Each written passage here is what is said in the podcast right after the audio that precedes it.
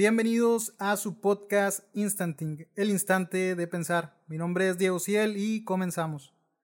El día de hoy tenemos un invitado muy especial. Me hacía una ilusión grande grabar este, este episodio por mucho tiempo y a la fecha este, soy, soy fan de, de él. El invitado es de Puerto Rico, formó parte por mucho tiempo del dúo Los Androides, así que sin más, hermano, pues muchas gracias por haber aceptado la, la invitación. Javier, este, no sé si quieras hacer alguna pequeña presentación tuya. Claro, eh, eh, gracias por la invitación. Este, un honor estar aquí compartiendo contigo después de, de, de, de tanto tiempo que tenemos de, se puede decir de amistad, ¿cierto? Este, Sí. eh, y gracias por la invitación y saludos a todos tus oyentes. No, pues muchas gracias a ti por, por haber aceptado, Javier. Este, eh, sinceramente y genuinamente tenía realmente interés en hacer este, este episodio, ya que, pues como te comentaba un poco, ¿verdad? El, el género urbano ha crecido demasiado y ustedes, pues son unos exponentes o fueron unos exponentes, aunque aún su música está ahí en, el, en las plataformas. Entonces, yo sabía que, que iba a ser una, una plática muy, muy buena y al mismo tiempo muy, muy constructiva para, para las personas que lo, que lo, que lo escucharan. Este, originarios del pueblo de, de Morovis, de Morovis, ¿verdad? Correcto, sí. Sí, este, estaba ahí revisando un poco sobre, sobre Morovis. Veo que es un, un, un municipio que está, que está dividido, o no sé si sea como una, una ciudad dividida por, por 14 barrios. Es correcto, sí. Sí. ¿De, de qué barrio serían ustedes, hermano? Bueno, En tu eh, caso, ¿de, de qué barrio eres? en, en mi caso, yo soy de lo que nosotros llamamos el pueblo, que es, es la central, el centro como tal de, de Morovis, ¿sí? Andiel era del barrio Cuchilla, que está, te diría que aproximadamente unos 15 minutos de distancia entre la casa de Andiel y la mía. O sea, es- están muy, muy cerca. Sí, bastante cerca. Sí. Igual, este, revisando un poco sobre ustedes, antes de, de, de iniciar como tal, para hablar un poco, veía que su, que se dan a conocer en el 2009 Correcto. con este gran, gran tema que tienen de Yo me voy para la calle. 2009 se dan a conocer, graban su último tema en el 2015 y el 22 de enero del año pasado, el 2021, lanzan el álbum eh, Reconoces el Sonido. Un poquito nada más para, para que la gente pues se dé una, se dé una idea de cómo vamos a, a iniciar. Me gustaría que, que habláramos un poquito de, de la ciudad este, de, de Morovis, este, Javier. ¿Cómo es, cómo es Morovis? Mira, Moroví es lo que nosotros conocemos como campo, ¿sí? Eh, no es una ciudad grande de, de- de grandes industrias, de mucho dinero. Moroví es un pueblo pequeño, pero de donde la gente es calidad, ¿sabes? Donde tú puedes percibir el, el- el amor que la gente siente por sus compueblanos. ¿Sí me sigue? Este, la gente en Moroví es bien fácil identificarte. Todo el mundo conoce a todo el mundo. Incluso toda mi vida de escuela, que estuve desde, desde el kindergarten hasta mi, mi último año escolar, todos y cada uno de los maestros conocían a mi mamá. O sea, era bien difícil que, que la gente no supiera quién era yo. Es, es este, es pequeño entonces, es, un, es unido, es una, un pueblo que se llegan a conocer fácilmente entre, entre habitantes. Correcto. O sea, no, no hay manera de que te portes mal sin que tus papás se enteren. Sin que se den una idea qué andas haciendo. Está, me, me causaba mucha curiosidad, fíjate, el hecho de, de, de que tiene dos sobrenombres. Este, veía que tiene la isla menor, la isla menos Morovis y la ciudad de los titanes. Correcto. Me, me causó mucho, mucho asombro esta, esta parte del primero de la isla meno- menos Morovis. Y le, me puse a leer un poquito y veía que se debía a una pandemia que hubo este, en 1850 más o menos. Una pandemia de cólera, algo así. Es correcto. Salía, ¿no? De, de que hablaban, daban números, daban datos sobre, sobre cómo estaba este, esta pandemia y que no se había registrado ni uno en Morovis, es lo que leí, y que de ahí sale el, pues hablaba del tema, y dicen, pues sabes que está todo acá en la isla, menos Morovis. Menos Morovis, yo, correcto. "Wow". se es le cierto. quedó el, el Cu- sobrenombre. Curioso, ¿no? Esperábamos con, con, con muchas ansias que ocurriera lo mismo con el COVID, que corriéramos la misma suerte. pero no sucedió así, ¿verdad? El COVID nos tocó a todos. Pero Sí, esa, esa pandemia y, y la mayoría de la gente, siempre que mencionan Morovi, oh, la isla menos, sí, nos conocen así como la isla menos. La, la tierra de titanes porque nosotros somos, o tuvimos un equipo de, de, de baloncesto Oh, ya. y los morobeños son bien fanáticos, fieles de, de- del baloncesto y los titanes era el equipo de, de, de Morovi, o sea, eran los titanes de Morovi. Por eso es que nos conocen como tierra de titanes. Oh, esto ya es en tiempos ya muy, muy atrás o no, no muy, no muy no, viejo. ah, hace, hace, te diría que probablemente como el, el, el 2005, 2006 quizás, no, no recuerdo exactamente la fecha, cuando los titanes dejaron de, de, de existir, ¿cierto? Pero este ahora vemos este auge que está surgiendo otra vez en el baloncesto de Puerto Rico con un Anuel dueño de un equipo, con un Bad Bunny coapoderado de otro equipo. Esperemos que en algún momento eh, surja eh, la oportunidad de que vuelva a renacer el equipo de los Titanes de Morovi. Es, es, un, es un deporte que se practica mucho en, en Puerto Rico, ¿verdad? El baloncesto. Sí, es correcto. Lo- el- uno de los deportes que más se practica es el baloncesto y, y el béisbol, ¿verdad? La, la pelota. Ah, ok. Son los dos deportes que, que dominan. Sí, que predominan Que más. ahorita que- también, hablando un poco de deportes, en, el, en lo que es en el box, ¿no? Que siempre han tenido muy, muy buenos representantes, pero ahorita tienen a Sander, ¿no? Sander Sayas. Sander Sayas, sí. El- la nueva figura de, de- de la, la nueva cara del boxeo de Puerto Rico. Sí, y, y- ¿verdad? y es curioso porque vemos que, que, eh, Puerto Rico y México siempre hemos tenido una, una guerra en Esa el, rivalidad, en- ¿no? sí, en el boxeo, ¿verdad? Este, Sí. y, y- y dentro de podemos, podemos ver que México y Puerto Rico para mí tienen los mejores boxeadores de, de la historia. ¿Verdad? Sacando en, en eh, aparte lo que sería este Manny Pacquiao, que es excelente boxeador, Sí, pero, sí, ya un boxeador muy, muy distinto. pero cuando vemos en cantidad y calidad, creo que Puerto Rico y México son los más Los que más han exportado, ¿no? Los que más han, Correcto. han, han sacado. Eh, pasando un poquito ya a la, a, la, a la parte personal, Javier, me gustaría que recordando, hablando un poco de, de Morovis, ¿cómo, ¿cómo fue tu infancia, Javier? ¿Cómo, cómo eras de pequeño? Eras un, un, un, un niño muy, muy inquieto, un niño muy travieso. Pues mira, yo, yo siempre fui, yo siempre fui eh, un, un niño, siempre hacía mis maldades sanas. Sí, Nu- nunca fui, nunca fui un, un niño maldadoso de, de malas intenciones de, de hacer daño. Las travesuras normales, ¿no? De, sí, de, de tra- niño. sí, travesuras normales. Eh, crecer en Morovi fue bien bonito porque, como te dije, eh, mi familia es una familia grande. Tenía muchos primos, muchas primas. Y, y es bonito cuando habían fiestas de cumpleaños, éramos muchos, solamente con la familia la, la, la fiesta se llenaba.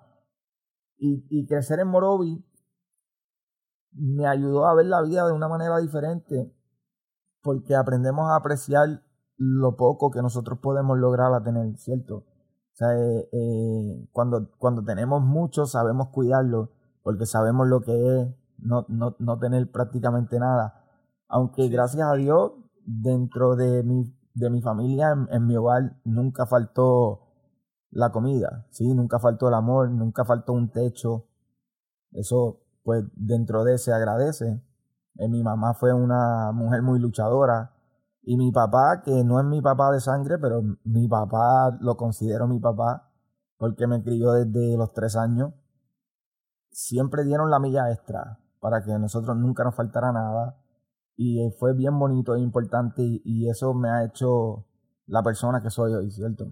Sí, sí, me imagino, ¿no? Todo lo que, lo que se van inculcando, este, pues se va quedando y al final de cuentas va formando la, la, la persona y el hombre en el que uno se, se va convirtiendo, ¿no? ¿Cierto? Leyendo un poco sobre Morois, veía que, y ahorita que lo dices, ¿no? Que es un, un pueblo pequeño, eh, más de campo. Leía que, que se dedican mucho a lo que es la agricultura, ¿no? Creo que siembra de, de café y de este tabaco, algo así. Sí. leía. se ve, se, se ve, se ve, pero eh, eh, es, más, es más complicado, o sea, es más difícil encontrar personas que, que hagan eso hoy en Ya día. cambiado. En Morovi, la mayoría de las personas que, que viven en Morovi tienen que buscar trabajo fuera de. Es lamentable dentro de, porque los jóvenes no tienen la oportunidad que, que por ejemplo, ahora mismo vivo en, en Orlando, ¿verdad? En, en, Florida, en los Estados Unidos. Y es fácil ver cómo niños de 15, 16 años consiguen un trabajo cobrando 15 dólares la hora. Y, y esa, esa oportunidad no existe en Morovi. O sea, es bien difícil que tú encuentres menores haciendo su, propia, su propio dinero. Un trabajo un poco más, más serio, formal, vamos a decirlo así. Exacto. No, no, no hay tanta oportunidad de, de, de, crecer dentro de la industria del trabajo en, en, en un Morovis como tal. O sea, es un, un, este, un lugar que normalmente tiende a, a exportar entonces a su, a su juventud, ¿no? Correcto. O a su persona. Fíjate que, que se me hacía también interesante esta parte porque revisando, veía que tenía una población en el 2010 de 32 mil personas y, y, ya dije, bueno, era 2010, dije, voy a actualizar para revisar un poco y me topo con 28 mil ahora, 28 mil y pico, 2020, el último este censo que se hace y dije yo, vaya, o sea, en vez de crecer, se, se, se hizo más, más menos el, eh, la población y entonces me, me, venía esto a la idea, ¿verdad? Dije, ha de ser un, un lugar que, pues la mayoría de las personas tienden a, a salir de, de ahí, ¿verdad? Correcto.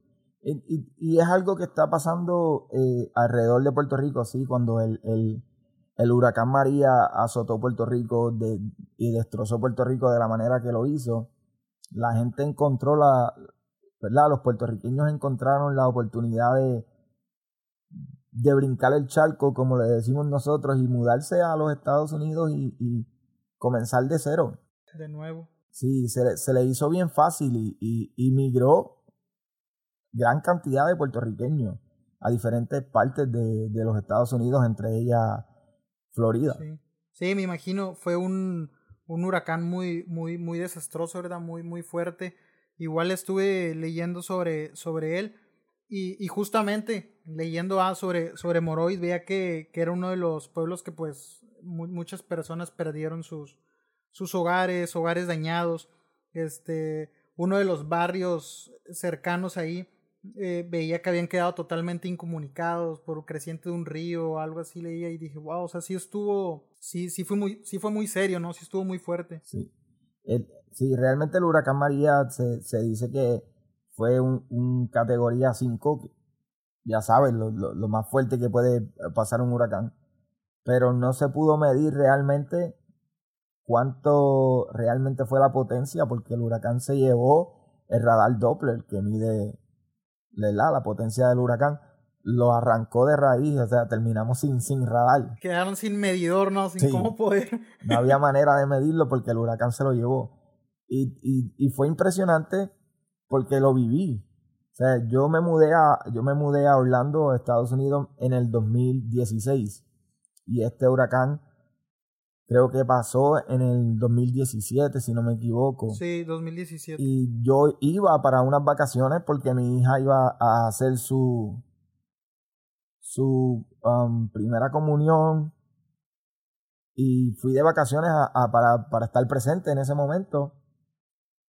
Fui por ocho días y terminé estando en Puerto Rico un mes, incomunicado, sin poder salir, sin internet, sin luz, solamente eh, eh, un poco de agua que llegaba por, por momentos a la casa y fue bien difícil, fue bien difícil. Por parte de lo que es el trabajo, Javier, fíjate, se me hace interesante, recibieron algún tipo de apoyo, en tu caso, ¿no? Me imagino que ya estando en, en Florida, pues tenías un trabajo, tenías responsabilidades que pues no, no es que las dejaras por, por algo personal, ¿no? Sino por un hecho, pues fuera de las, de las manos de cualquier ser humano. ¿Hubo algún tipo de, de, apoyo por parte de, en este caso, el trabajo en el que tú estuvieses eh, laborando? Sí, hubo parte, eh, mucho apoyo de, de, los compañeros y las personas que, que estuvieron acá en el otro lado, ¿verdad? Viendo lo que estaba sucediendo. E incluso yo dejé a, mi familia, a mi esposa y mis otros hijos que estaban acá.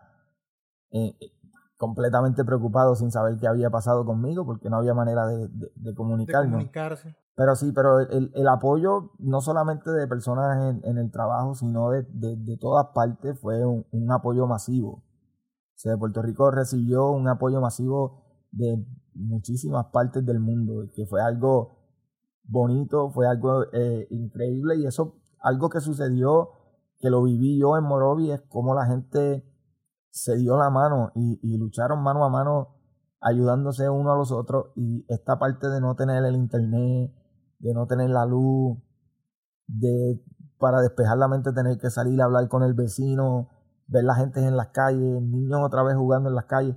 Dentro de los malos fue algo bonito, fue algo que, que, que, que llenó un, un vacío que, que, había olvidado hace mucho tiempo, que ya no se ve. Por lo menos en, en Puerto Rico y acá no se ven niños en las calles jugando como en los tiempos cuando yo crecí. O sea, sí, y, sí, sí. y, vivir ese momento dentro de, de, dentro de que María nos azotó y nos, de, nos, destruyó, nos hizo crecer como personas.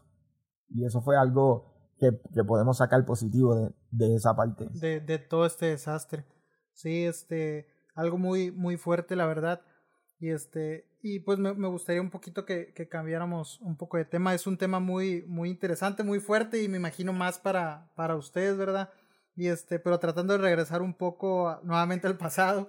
Claro. Este, ¿Cuántos hermanos son ustedes? Javier, ¿eres hijo único? ¿Tienes más hermanos? Mira, yo eh, crecí con dos hermanas. En, en, mi casa eran solamente yo el único varón. Pero tengo okay. por parte de, de, de mi papá de sangre tengo cuatro hermanos más. Que, ah, ok, ok. Que no, no, conocí hasta que tuve 21 años de edad. Oh, o sea, ya, yo, yo nunca conocí a, a, mi papá hasta esa edad. O sea, yo crecí con mis dos hermanas. En, en, en, mi hogar era yo y mis dos hermanas. Okay. Entonces tú eres el, el mayor. Yo era el mayor, eso es así, y el único okay. varón. ¿Y cuáles eran esas, esos pasatiempos, la diversión eh, en parte de tu, de tu infancia que recuerdas? Pues yo, yo más que recuerdo en mi infancia, yo creo que correr eh, bicicleta, patines, jugar baloncesto, eh, ir al cine, los parques y obviamente Puerto Rico, la playa. Era uno de los mayores sí. pasatiempos, era estar en la playa, era, ¿verdad? Esperando el fin de semana, esos domingos de, de, de nuestros padres libres para poder visitar la playa, que, que, era algo de los más que nos gustaba a nosotros. Estar en, en playa. Sí, pues Puerto Rico es una de, los, de las cosas ¿no? que se les conoce mucho. Este, entre otras cosas, ¿no? Sus playas son, son lugares muy, muy lindos, ¿no? Sí. Este, pasando un poco, pasa el tiempo, entras a la, a la, a la adolescencia. ¿Qué, qué, qué, qué cambios notas de, de, ese, de ese Javier con un poco de travesuras que nos decías? A, a cuando empiezas ya a pasar a la, a la etapa pues de joven, de este pues sí, ¿verdad? Es, esos cambios que, que, uno normalmente empieza a tener, este, muchas veces que, que uno sale más, se vuelve un poco más este, extrovertido, algunos introvertidos. ¿Qué, qué, qué Javier recuerdas de, de, adolescente? Mira, yo de adolescente era bastante, bastante tímido. ¿Ah, sí? Sí, era, era, era bien, bien reservado. Eh, al, al, día de hoy me pregunto por qué. O sea, eh, eh, era de tenía muchísimos, muchísimos amigos, pero era bastante tímido en, en, en, en a la hora de, de, de, acercarme a la gente, de, de hablar con las personas. O sea, era, para mí era difícil hacer amigos, porque no era, okay, okay. no era este tipo de personas que, que empieza una conversación. amigos ahí por todos lados. Sí, yo no sabía, yo no sabía cómo empezar una conversación. Y, y dentro de cuando fui, cuando fui creciendo, que fui conociendo ¿verdad? Me fui adentrando a lo que es el mundo de la música. Empecé a, a, a desarrollar más confianza. E ir soltándote un poco más. Sí, ahí me iba soltando. Eh, y era como que em, empecé a crear este personaje dentro de lo que era mi yo de todos los días y lo que era J. Javier el androide. Sí, era yeah, yeah. completamente diferente. Era era para mí un personaje. Yo, siendo Javier solamente, era tímido y reservado, pero siendo J. Javier el androide, era bastante seguro de mí. Bien, bien seguro de mí. la música, esa diría yo que es una de las razones más importantes que, que, me ayudó a entrar a la música porque veía que con la música me sentía seguro. Ok, ok. Lograbas como que ser más, este, sí, pues más, más extrovertido, poder completamente expresar más, ¿no? Me imagino. Completamente. Me daba la oportunidad de, de, de, de expresar muchas cosas, incluso una oportunidad en la que tuve de, de presentarme en vivo. Una de esas veces tuve la oportunidad de tener a mi mamá en el público. Y cuando terminé de mi show, que me bajé, mi mamá me dijo, ese muchacho que estaba en la tarima no es mi hijo. ¿Qué dice? Ese es otro. Es una persona completamente diferente. Y, y, sí, tenía razón, tenía razón. Yo en la tarima era completamente otra persona. Eh, en esta parte de la, de, la, de la adolescencia, Javier, o tal vez este hasta en parte de la infancia, ¿había algún este alguna influencia en tu familia, algún amigo este hacia la música ya o algún tipo de, de arte en específico? Mira, eh, en mi familia son bien musicales. Ninguno son músicos, pero viven con la música. En mi casa para limpiar era con música, para trabajar era con música, pero eh, te diría que cuando yo tenía unos maybe 9, 10 años, yo conozco a, a, a Vico C. Y empiezo a escuchar la música de Vico C y digo, wow, ¿qué es esto? Es algo diferente, me gusta. Pero en, ese entonces Vico sí empezaba o él ya, ya había sonado y tú apenas descubrías su música. Yo, yo estaba, eh, yo estaba conociendo a Vico sí te diría que 93. Maybe cuando él sacó Saborealo, ese, ese tema, el más que recuerdo. Y había una persona en mi, en mi barrio que, que yo admiraba mucho, que cantaba y, y grababa cassette y yo decía, pero ¿cómo él hace eso? Eh, ¿cómo, ¿Cómo él está haciendo eso? Y yo escuchaba su música y decía, si, si él lo puede hacer, yo lo puedo hacer también. Porque, y, y, empecé con, con, con esa curiosidad de, de, querer hacer lo mismo que él estaba haciendo, porque era, era, él está haciendo lo mismo que Vico sí, pero, pero, ¿cómo? O sea, y con Sí, ahí empezaron a surgir las dudas. Eh, ya eh, cuando entré a la escuela intermedia séptimo grado, conocí un amigo que su papá tenía un, un equipo de, de, de, lo que nosotros llamamos DJ. Ok. Eh, que tenía micrófono, tenía discos, tenía todo lo, todo lo necesario para, para, para hacer un evento con música. sí, sí, sí. Y ahí es que nosotros comenzamos a grabar. Él me empieza a grabar a mí. Utilizando ese equipo, él me empieza a grabar a mí. Yo con, maybe, no sé, 11, 12 años quizás. Empezando, y empezabas a grabar música. Sí, ya empezaba a hacer mis primeras canciones. Ah, ok. Ya hacías música tuya, o sea, como tal, música. Sí, mía. Mía, de, órale, órale. de, de mi, mi, mi, propia inspiración, mi letra, mi lírica ya como a los 11, 12 años yo estaba escribiendo mis propias canciones. Y, y o sea, ¿e-, ¿esos temas los, los grababas? ¿Los grababa, te grababan? ¿O era más el... Ah, sí? Sí, sí, los lo, lo grabábamos en cassette y los lo, lo, tirábamos por ahí en la escuela. Este, Órale. Incluso me acuerdo que realmente el, la persona que más me chocó a mí musicalmente, que más, que más me inspiró, para mí fue MC Ceja. Ok, ok. La primera vez que yo escuché a MC Ceja, ahí fue que yo dije, uff, esto es lo que yo quiero hacer. Voló la cabeza. Sí, ya esto, esto es, esto estaba ahí incrustado en mis venas. Y yo escuchaba mucho a, a, a MC Ceja y escuchaba que su música y, sus voces tenían unas doble voces, ¿verdad? Tú sabes lo que te, lo que te digo, que él está cantando y por debajo él está haciendo otro tipo de sonido. Como los highlights de Wisin. Esas cosas así. Y yo pensaba en cómo yo podía hacer eso también. era, era como, ¿cómo él lo hace? Porque ninguno teníamos conocimiento de nada de eso, ¿verdad? Sí, sí, sí, de producción. Entonces se me ocurre la idea de, de, de, de grabar el, el, en un cassette todas las voces completas, después poner ese cassette en el otro lado y poner otro cassette vacío y poner a grabar y así hacer unas doble voces encima de la otra. Wow. Aprendiendo con cejas. Cuando yo, okay, yo, sé que si no fuera por, por, por escuchar a MC Ceja y esas cosas, nunca se no me hubiera, hubiera, salido esa idea. Nunca se me hubiera ocurrido ¿Y esa quedaba, idea. Javier? ¿Quedaba? O sea, ya cuando terminabas de grabar, ¿sí quedaban los sí, fondos? Sí, quedaba. Entonces. Era una, una manera muy artesanal, ¿no? Sí, no, y, y de, te digo, increíble.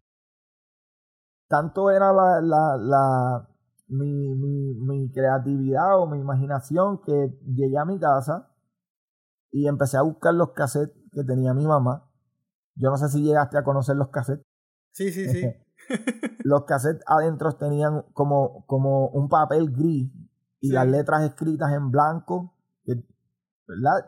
Yo empecé a abrir los cassettes, a sacarle ese papel, se los ponía a los míos y con, con liquid paper y, okay. y, este, y este patrón que viene en un plástico que tiene letras diferentes, que tiene Ajá. todo el abecedario completo, le ponía el nombre a los cassettes.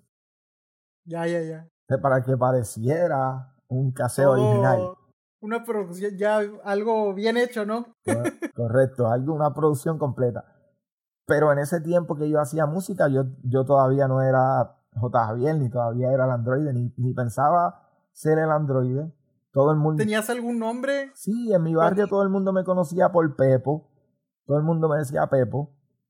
Y, y ese era el nombre que ocupabas. Entonces yo era Pepo D. Y Pepo D. Pepo D. La D, oh, yeah, yeah. la D venía porque las primeras canciones que yo empecé a cantar eran de Vico C. Oh, ya, so, ya. Yo cambiaba el Vico C por Pepo D, D. para que rimara, ¿verdad? Utilizando la letra de Vico. Órale, qué, qué, qué interesante, ¿no? Y, qué. cómo de, deja vernos, ya que. Pues que era algo, ¿no? Por, por algo en. Después tú continúas con, con esta parte, ¿no? Algo que al mismo tiempo yo creo que educó, por así decirlo, tu forma de, de, de creatividad, tu manera, me imagino, de, de crear tus líricas. Fíjate que ya entran br brincando un poquito y ahora sí a, esta etapa de ya artista.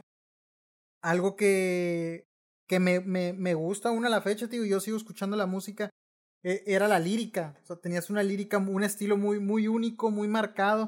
Y este, pero me imagino que parte de, de esto se empieza a forjar pues desde esta, desde esta etapa de, de, joven, ¿no? Que empiezas a, a escribir. Sí, definitivamente, eh, eh, ¿verdad? El, el, tiempo, el ir creciendo, el conocer, leer, yo leía mucho, eso me ayudaba a, a, a tener... A expandir eh, tu... Claro, el vocabulario. Sí, sí, sí. Y, y a pesar de que, de que yo soy fan del reggaetón, y me encanta el reggaetón, yo siempre fui más fanático de la música romántica, de la música de los 80, porque crecí con, con, con esa música. Y, y, era bien rockero. O sea, ah, ok. O sea, todo el mundo todo el mundo me veía y decía, pero tú no pareces un, un reggaetonero. Un reggaetonero. Sea, sí, pero es que no lo soy. ¿Pero por qué canta reggaetón? Porque canto reggaetón porque me gusta. Sí, me gusta el reggaetón.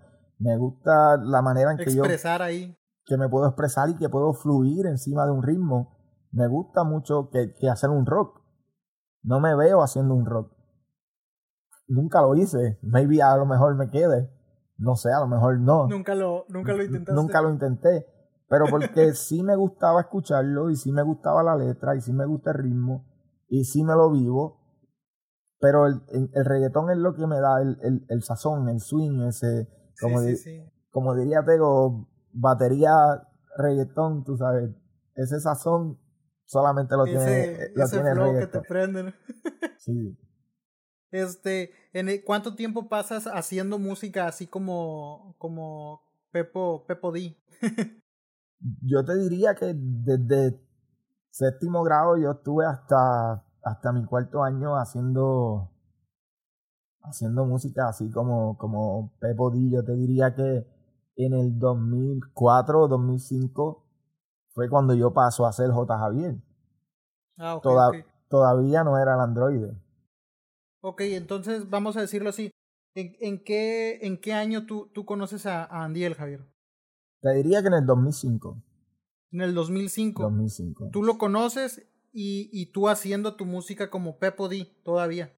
No, ya cuando yo conozco a Andiel ya yo era J. Javier. Ah, ok, ok. Inicias por, por tu cuenta antes de, de, de, conocer a Andiel haciendo ya música como J. Javier. Es correcto. Ah, ok. Ah, platícame un poquito de eso. Te cuento que la, cuando yo comienzo a grabar música por primera vez con ese amigo, que fue el que me empieza a grabar por primera vez, con el equipo de su papá, él se muda a los Estados Unidos y yo no lo vuelvo a ver por mucho tiempo porque él se se fue al Army y todo eso. Y yo estuve mucho tiempo sin hacer música. Mucho tiempo sin, sin, sin, sin, hacer música, nada. Cuando empieza esta evolución de cambiar al CD y ya no había más cassette, pues no tenía conocimiento de nada que tuviera que ver con la música. En el 2005 él regresa a Puerto Rico con una computadora y un equipo y un micrófono y, y una tarjeta de sonido. Con nueva tecnología, sí, la nueva tecnología y me dice, vamos a grabar música otra vez. Y yo le digo, estás loco, yo no grabo música hace yo no sé cuánto. Y me dice, dale, dale, dale, Hacho, vamos a hacerlo de nuevo ahora, grabar en CD, aquello, lo otro. Y, y me sorprendió, yo dije, wow, o sea, dale, vamos a hacerlo. Y esto fue en 2005. Y em, empecé a, a, grabar otra vez y a descubrir que, wow, todavía puedo hacerlo. Hay flow, estoy ahí. Sí, todavía me, me, queda, me queda algo.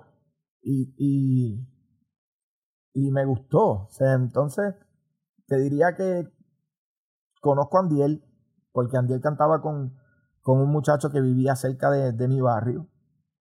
Okay. Pero había una enemistad entre nosotros.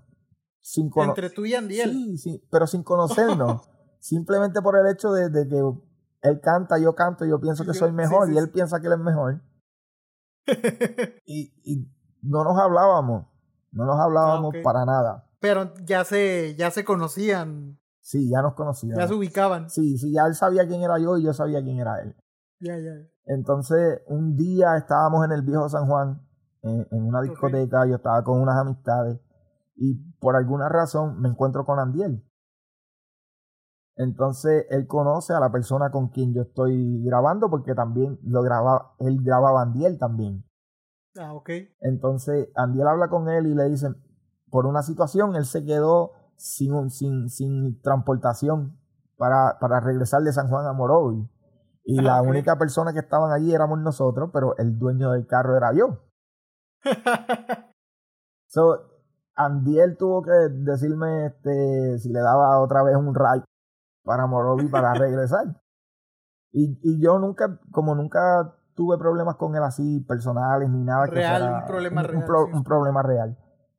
¿Sabes? Le dije, no hay problema, dale, eh, somos panas, olvídate de eso, somos del mismo lugar. Y desde ese día entablamos una amistad. Entonces comenzamos a, a, a, a grabar juntos. Pero okay. empezamos a, a, comprar equipo para grabar, pero la idea era tú grabas lo tuyo y yo grabo lo mío. Por cada quien por, por separado. Correcto, pero el que sabía bregar con, con todo esto de, de, de, de, los programas de grabar y todo lo, lo que tenga que ver con, con, con la producción, pues era yo.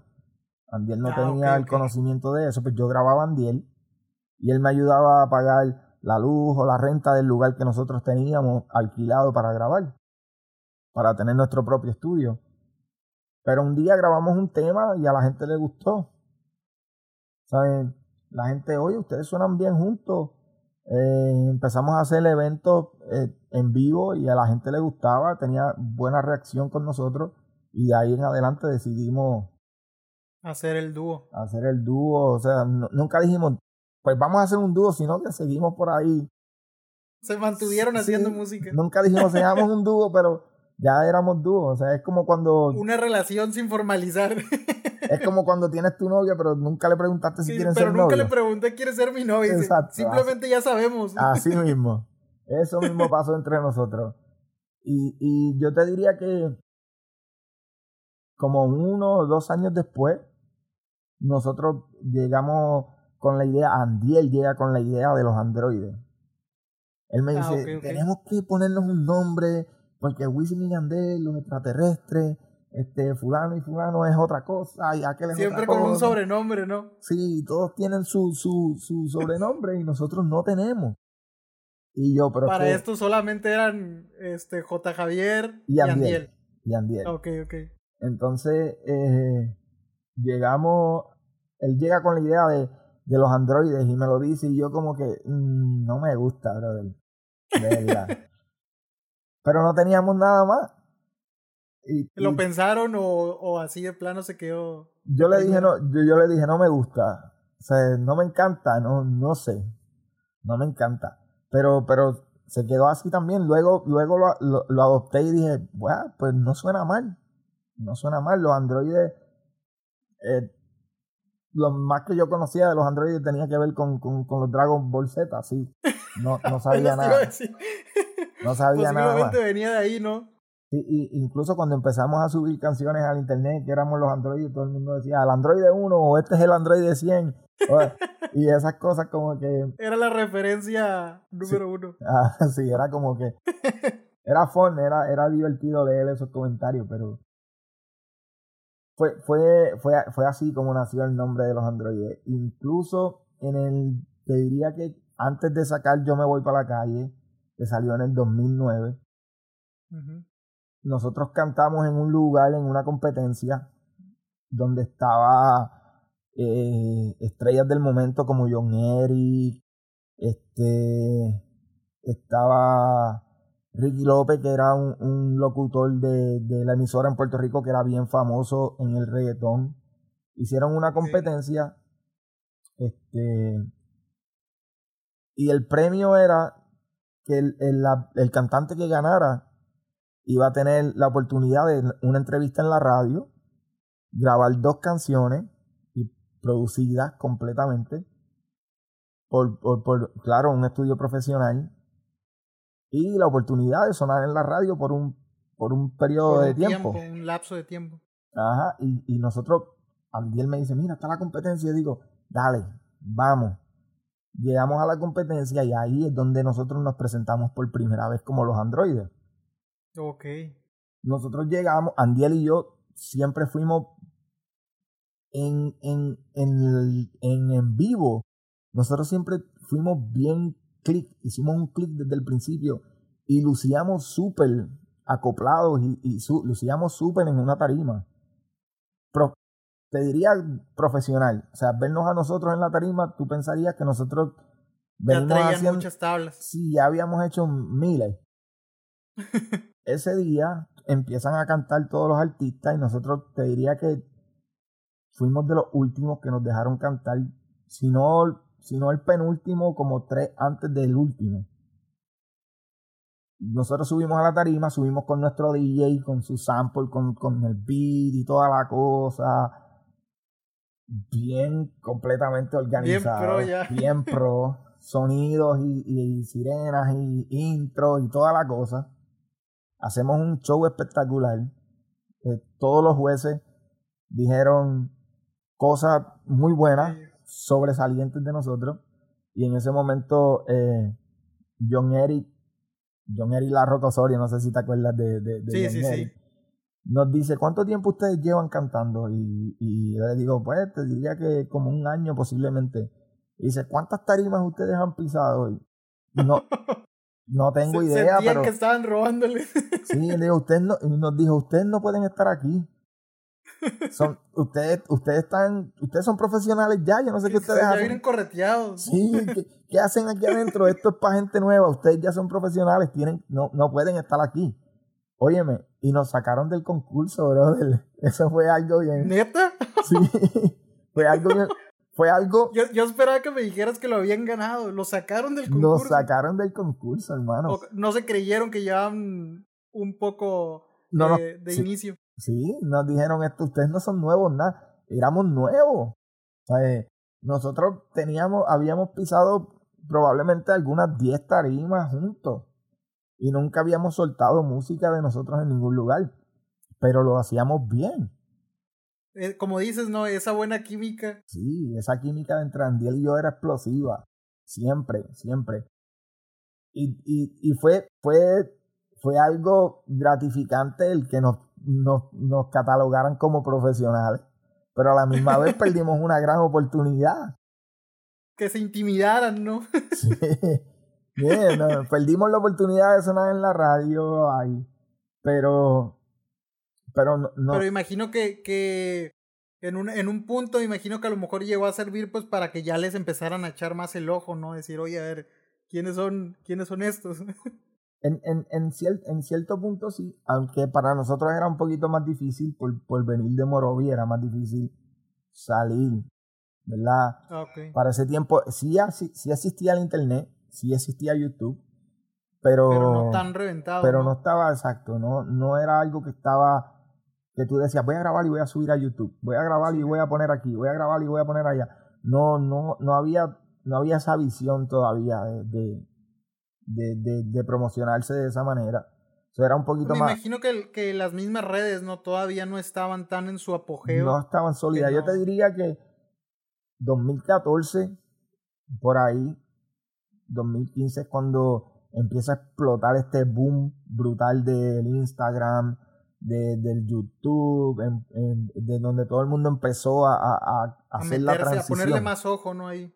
Sí, a, a, hacerle esa transición musical de lo, de, de, de, lo que estaba pasando a la era de ahora. sí, sí, totalmente las plataformas sociales, ¿no? Correcto. Sí, este, de, de hablando un poco, regresando tantito, llega el, el 2009, sacan Yo me voy para la calle. Me imagino que pues sale el, el tema primero eh, tú y Andiel, ¿no? Sí, el, Como tal, me imagino que ese es el que se, el que se riega eh, antes de que llegue el, el, remix. Cierto. Nosotros, nosotros hacemos Yo me voy para la calle. Y, y ese tema llega a las manos de, de Angelito, que está eh, con nosotros en el tema, ¿verdad? Que, que, que en paz descanse. Este, llega a las manos de él y él lo escucha. Y, y le encantó el tema y, y, nos llaman y nos dicen, mira, este, tal persona quiere hacer ese tema con ustedes. Y nosotros llegamos allá sin, sin conocerlo, nosotros no sabíamos quién era Angelito. Eh, okay. no, no, sabíamos en, en, dónde nos estábamos metiendo, no teníamos conocimiento de nada.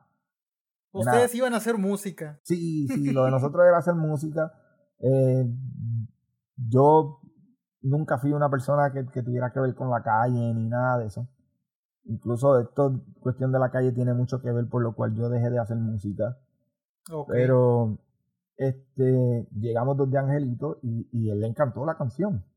Y dijo, yo quiero grabar con ustedes en ese tema. Y lo de nosotros era hacer música. Y venga, vamos a hacerla. Hacemos la canción y la canción empieza a sonar en la radio en la emisora en Puerto Rico.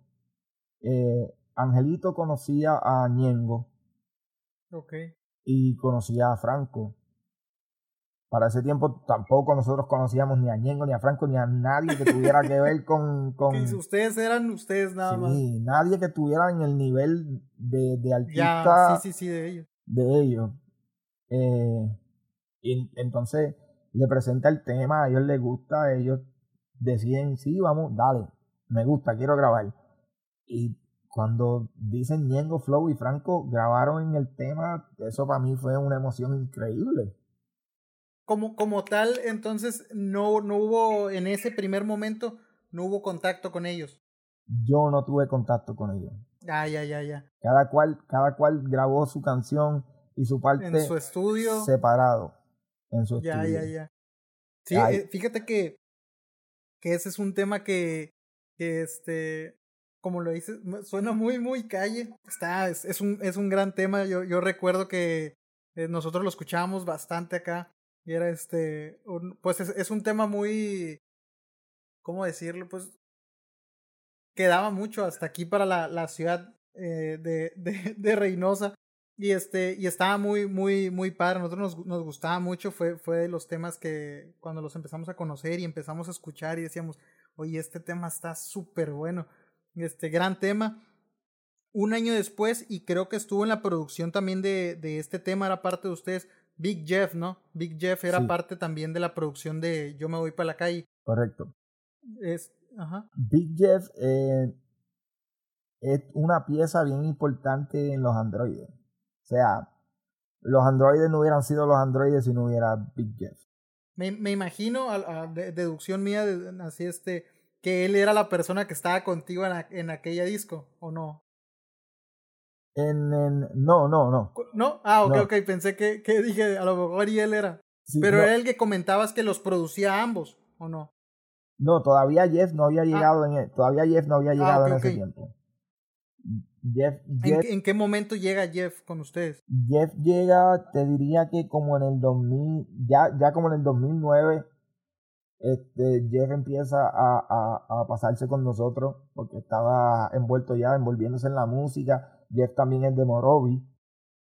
Ok. Este, ¿Ya lo conocías antes de iniciar a hacer música o, o se conocen ya por, Sí, por la él- música? él, él conocía a Andiel más porque vienen, Ah, del, ok. vienen del mismo barrio, son vecinos.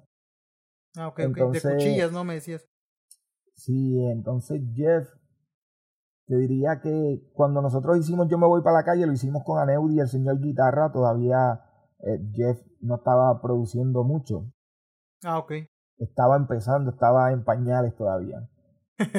Jeff se va a estudiar eh, ingeniería en sonido en, en un colegio y lo mandan a hacer su práctica cuando termina su estudio, lo mandan a hacer su práctica al estudio de Eco. Ok. Echo, Echo de Hit, productor de Tempo, Wisin y Sí, sí, Yandel, sí. de mu- muchísimos artistas, Daddy Yankee, Barrio Fino, Echo. Un productor grande ya. Sí, entonces él llega al estudio, Echo le dice, mira, yo no tengo la oportunidad de, de, de, de tenerte aquí. ¿Sabes? No tengo espacio, no tengo tiempo. No se dio. Ah, ok, ok. Entonces, Jeff, Jeff se frustra un poquito, pero lo llaman y le dicen, mira, ¿sabes qué? Pues te conseguimos otro lugar, no hay problema, te vamos a mandar con otro productor y allí vas a hacer la práctica con él. Y ahí es donde llega donde High. Ya, ya, ya. Llega donde High es verdadero químico. Entonces, Jeff... 2010, ¿no? Veía que creo que era año Sí. 2010 que Jeff empezaba a, a- a a entrar en los- trabajar con, con Hyde. Correcto. Para los, para los que a lo mejor no lleguen a, a ubicar, Hyde es este mejor conocido como el verdadero químico, quien está detrás de un productor muy, muy, muy conocido en Puerto Rico, ¿no? Y fuera de Puerto Rico. Este, detrás de producciones pues, de Wisin y Andel por, por mucho tiempo, me imagino que hasta la fecha.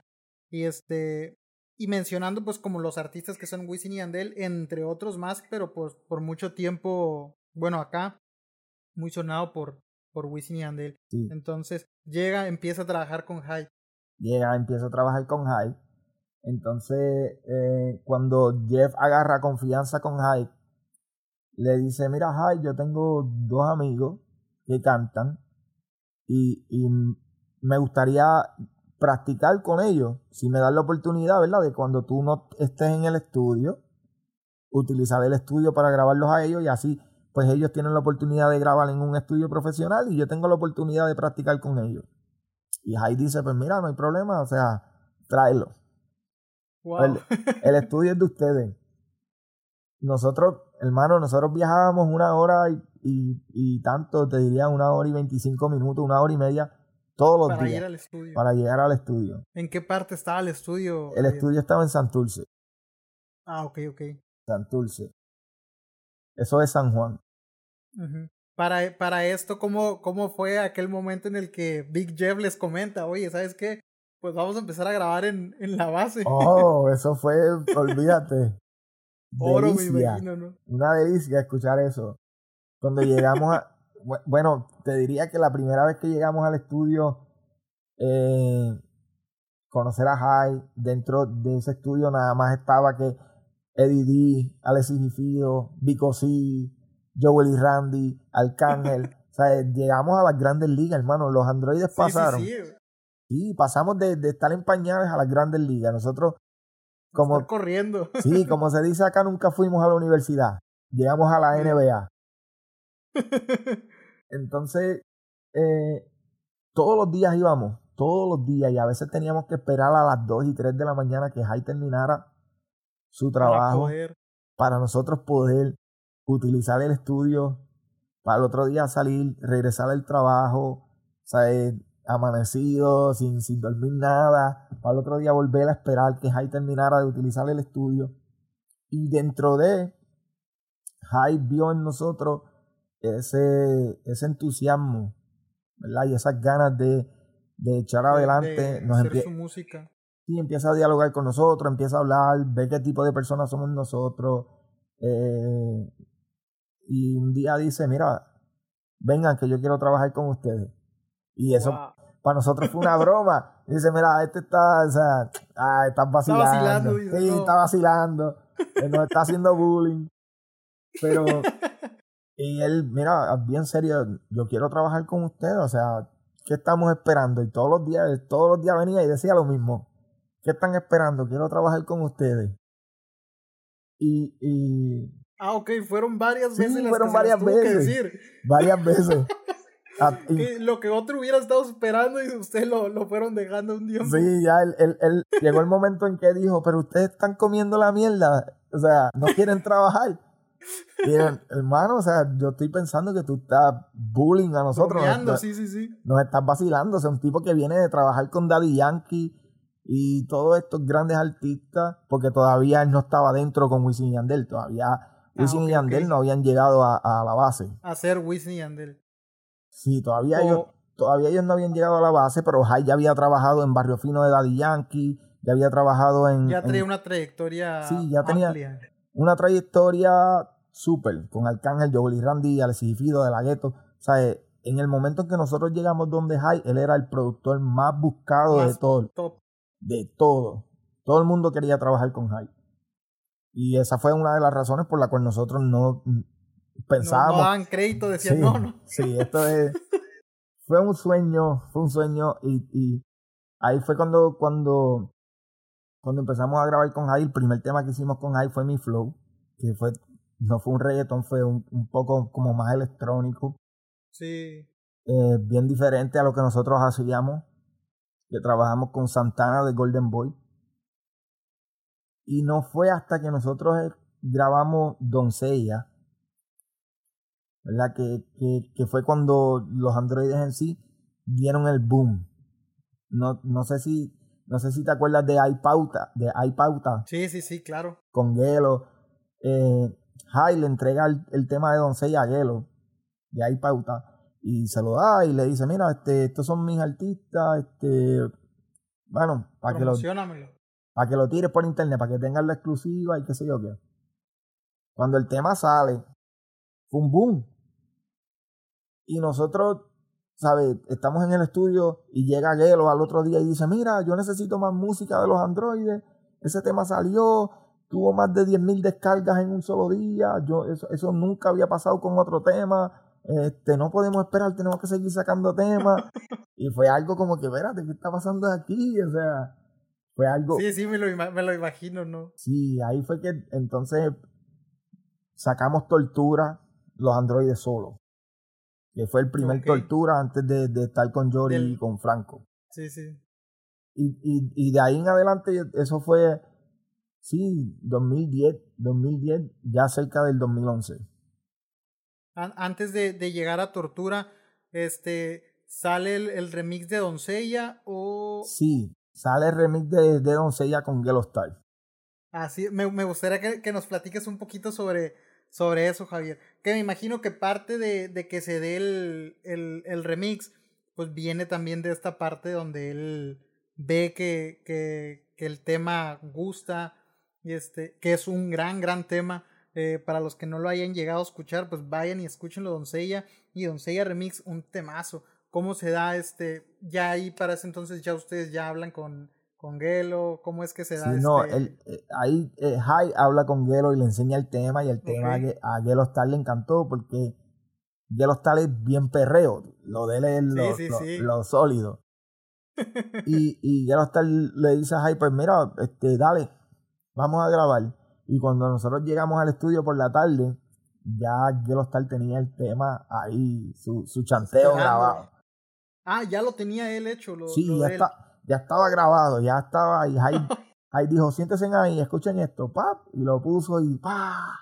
Y mi corazón a millón porque Yellow Star es Sí, me, lo, me lo imagino. O sea, ya habíamos grabado con un Ñengo y con un Franco, pero no teníamos la oportunidad de compartir con ellos en el estudio, no habíamos tenido esa oportunidad. Como la tuvimos la primera vez con, con, con Yellow Star. Con Yellow Star.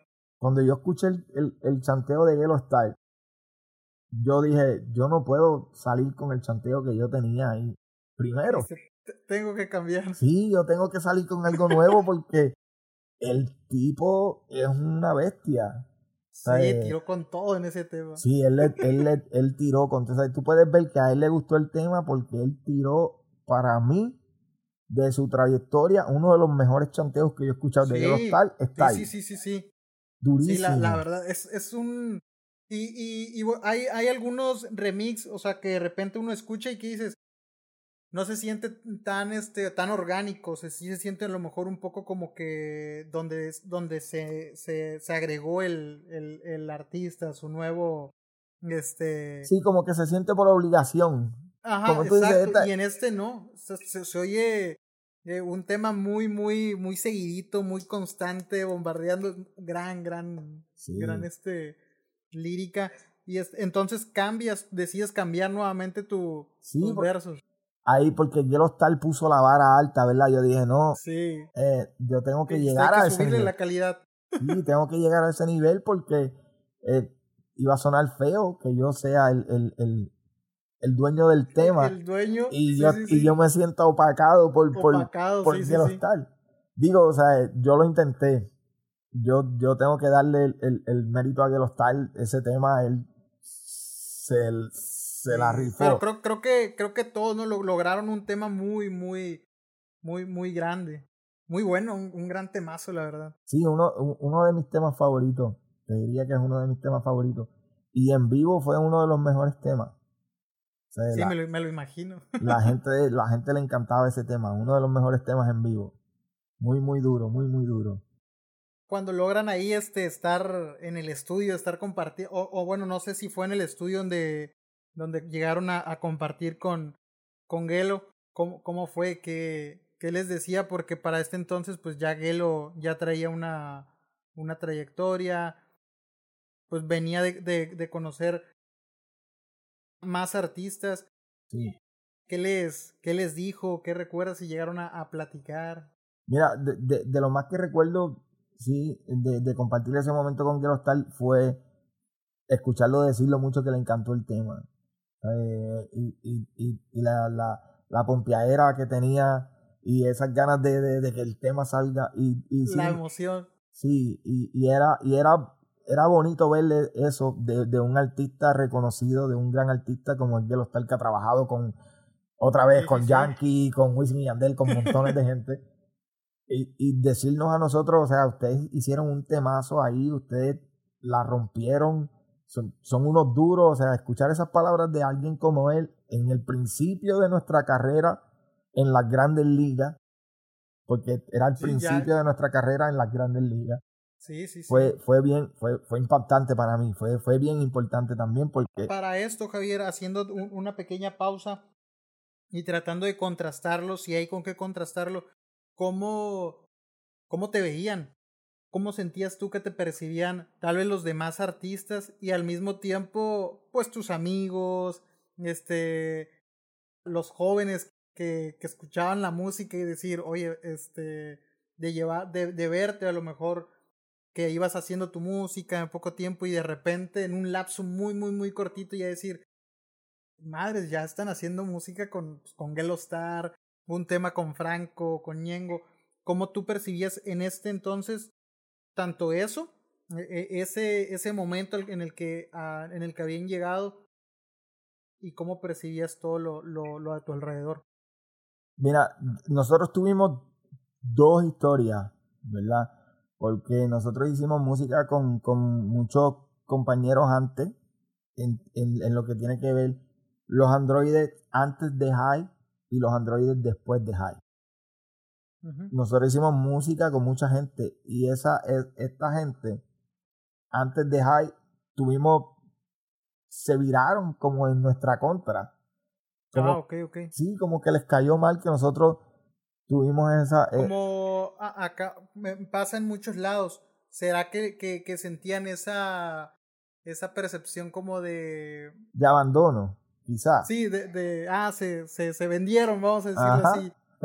sí, okay, O sea, y, y, nunca fue, nunca fue nuestra intención. O sea, la idea. Las oportunidades fueron llegando y se fue dando. Sí, y, y si, si, si tú estás conmigo desde el principio, ¿no? Y estás ahí todo el tiempo y yo crecí, ¿verdad? Y tengo la oportunidad de crecer y tú estás conmigo ahí, tú vas a crecer conmigo. O sea, yo nunca, yo nunca te voy a echar a, a, un lado, nunca te voy a dar de codo. Pero la oportunidad está en mí en este momento. O sea, yo tengo que aprovecharla para alcanzar lo máximo y luego eh, yo, yo te empujo conmigo, sí. O sea, te traigo conmigo. Pero esa, e, esa parte fue una parte bien, bien fuerte porque tuvimos muchos amigos que, que dejaron de ser nuestros amigos a la hora de que nosotros crecimos. No todos, no todos, porque sí tuvimos muchos amigos que se quedaron con nosotros eh, apoyando, que, que se, amanecían con nosotros, que andaban con nosotros, que iban con nosotros a los eventos. Pero dentro de la perspectiva de la gente, mucha gente nos apoyaba. O sea, muchísima gente nos apoyaba y, y donde quiera que íbamos teníamos buen recibimiento. las veces que hicimos en vivo tuvimos muy buen este acogida y, y, fue, fue, fue, fue chévere, ¿no? Te digo, esa parte de la historia de los androides fue, fue algo grande. Fue algo bien grande. En tu, eh, ahí en Morovis, en este, donde en la parte en la que, en la que tú vivías, te hacían algún comentario, oye Javier, escuché tu canción, no sé, a lo mejor un vecino, un amigo. Sí, los amigos de la escuela, ¿sabes? Me escribían, me llamaban, diablo, escuché la canción, diablo, mira, está sonando en la radio, o pasó un carro, pasó un carro con tu canción, este, fui a tal sitio y tenían tu canción puesta. Eh, muchos, muchos, muchos, muchos mensajes y muchas llamadas de, de, de, de, de amigos, de vecinos, de compañeros. ¿Recuerdas algún, algún momento donde tú te haya tocado escuchar tu música en algún lado, escuchar a, ver a una persona que lo estaba oyendo. ¿Recuerdas oh, algún? Sí. ¿No? Sí, sí. Pasando en los carros, eh, o, por una vez fuimos a una actividad y tenían una canción de nosotros y, y, terminamos nosotros cantando en, en el lugar. Sin la gente sabe que éramos nosotros porque dentro de la música sonaba, pero como te dije, las redes no estaban tan full como ahora. Era más difícil al saber quién eran los artistas detrás de esas canciones. Este, y eso es algo que nos ayudó mucho después a nosotros. O sea, nosotros nos presentamos en, en, en, en programas donde cuando la gente nos veía decían, espérate, ustedes, pero ustedes son good looking, como que son, son, son bonitillos, que, ¿sabes? No, no sé, mucha gente no, hay algo aquí normal. Sí, la gente no estaba acostumbrada a eso, ¿verdad? Venían de un Teo Calderón, que esperaban lo mismo. Sí, la gente, la gente, esa, esa, esa parte, pues no, nos comparaban mucho, mucho, muchísimo con Wisin y Yandel. Aunque yo ah, siento, yo siento que nosotros éramos bien diferentes a Wisin y Sí, tenían un, un estilo muy, muy, muy distinto. Sí, yo, yo fíjate que fui también muy la etapa de, de mi secundaria no, no sé, allá ustedes, después de la, de la primaria, ¿viene que secundaria? ¿O es que high school? Sí, high school. Bueno, este, en esa etapa yo, yo recuerdo, yo pasaba con un amigo horas, salíamos de la, de la secundaria, de la high school, y nos íbamos a jugar este Xbox, FIFA. Y me acuerdo que cuatro horas jugando, cuatro horas escuchando Wisin y Andel éramos muy, muy, muy, muy este, fans de, de Wisin y Andel. Y, y no, fíjate que ahora que, que, me dices e, esa parte de la comparación, no, este, no, no, nunca llegué a sentir alguna referencia. Al contrario, yo, yo cuando los empecé a escuchar me gustaba mucho la, la parte muy distinta que, que sonaba. Yo decía, oye, es que ellos tienen este música. Me acuerdo que era una, una etapa que, que aquí en la ciudad, en la Ciudad Reynosa, que había mucho, no sé cómo le llamen en, en Puerto Rico, pero era como este, los jóvenes con mucha, con mucha calle, mucho este, andar metidos en, en, este, en pasos malos, y pues todos querían como demostrar, tanto con su aspecto, con su música, ¿no? Que, que, mírame, yo, yo soy de la calle. Y me acuerdo que, pues, pues uno joven, pues tenía sus amistades y el, y la, era algo que yo de repente, que decíamos acá de que, es que sacan música, este, muy, muy buena para escucharla en la fiesta, pero al mismo tiempo te vas y escuchas los temas de calle y nosotros decíamos, ah, son, son muy, muy calle. Y era algo que a nosotros nos gustaba mucho, que Wisin y Yandel, pues nosotros no, no, le, no le escuchábamos, ¿verdad? Nosotros sabíamos Wisin y Yandel, pues es para la fiesta, es para, pues para bailar. Y, y algo que nos gustaba a nosotros de, de la música de, de J. Javier y Andiel era esto, esta como versatilidad que decíamos, hay música para la, para, el, para la fiesta, pero también hay música para la calle, decíamos Tenían esta, estos dos y yo creo que era algo que los, pues que les daba ahí un, una originalidad este, y, un, y una diferencia, ¿no? Ante, el, ante los demás. Sí, y, y, y, dentro de, o sea, yo soy súper fan de Wisin y Yandel. Mi, para mí, definitivamente son el dúo de la historia. Ellos son. Sí. Cuando se habla de reggaetón, se tiene que hablar de Wisin y Yandel. Eso no hay duda ninguna. Pero yo, yo siempre cada vez que, que me comparaban con Wisin y Yandel, siempre buscaba por qué, o sea, por qué me comparan y, y escuchaba la música de Wisin y Yandel y escuchaba a Yandel con un coro eh, que hablaba de, de, Ah, ok, ok. No sé, por decirte un ejemplo, eh, abusadora, ¿verdad? Abusadora, abusadora, y bendita sea la hora en que te encontré y entraba Wisin con ese chanteo, ¡ah! pero totalmente diferente a lo que tenía que ver con el coro. O sea, su, su chanteo no iba con lo que... iba por un lado. Sí, iba completamente por otro lado de lo que tenía que ver el coro. Ese era el estilo de Wisin y Yandel. Y le funcionó y le sigue funcionando y le seguirá funcionando siempre. Sí, ese sí es su, pero de su esa firma, ¿no? Su sello. Sí, de, pero yo siempre creía que la composición tenía que ir de la mano, que mi música tenía que contar una historia. Exacto. Tenía que tener sentido desde el principio hasta el final. Y, y eso era algo que yo sentía que empezando ahí nos diferenciaba de Wisin y Yandel. Claro, yo tenía mi, mi, mi chanteo agresivo y, y, tenía mis highlights, pero a mi, a mi estilo, a mi manera. No creo que Por se parecía. Sí, no creo que se parecía al de Wisin, aunque volvemos otra vez. Wisin y Andel tienen muchísimo, así como Jeff tuvo mucho que ver en la historia de los androides, Wisin y Andel también, de manera indirecta, no directa, porque nosotros nunca hicimos un tema con Wisin y Andel. ¿verdad? Nunca tuvimos la oportunidad de trabajar un tema, aunque nosotros estábamos trabajando un tema con Wisin antes de, de, la separación de los androides. ¿En serio? Sí, nunca salió, lamentablemente. Nunca salió porque hubiera sido. De hecho, no sé, yo realmente, Javier, era, era muy, muy, muy fan. Y yo siempre estaba ahí pendiente de las redes, pendiente a qué, qué va a haber, qué va a haber. Yo me acuerdo que en una ocasión, para. No me acuerdo si era para el disco de este de Hyde, Hydrosonic, creo que era el nombre del disco. No recuerdo si salió o no salió, creo que no, ¿no? No salió. Y este y en una ocasión a lo mejor y vi mal yo observé que decían que, entre los temas estaban ustedes y que había este temas mmm, posibles pues yo veía en la lista que estaba Arcángel este no, ah, de la gueto y yo, yo me acuerdo, estaba más, más joven yo todavía, y este, y me acuerdo que yo decía, madre, o se viene algo bien, bien cabrón. Y pues ya no, no, no pasó, pero este, entonces, como tal, tenían un tema con, con Wisin. Sí, sí, sí, teníamos un tema con Wisin, un, un temazo. Un, un tema. Sí, me lo imagino. Tremendo tema. O sea que si Jai escucha este podcast, de casualidad Jai, si escucha este podcast, suelta ese tema, hermano. sí, ¿por qué nos, por qué nos niegas ese, ese tema?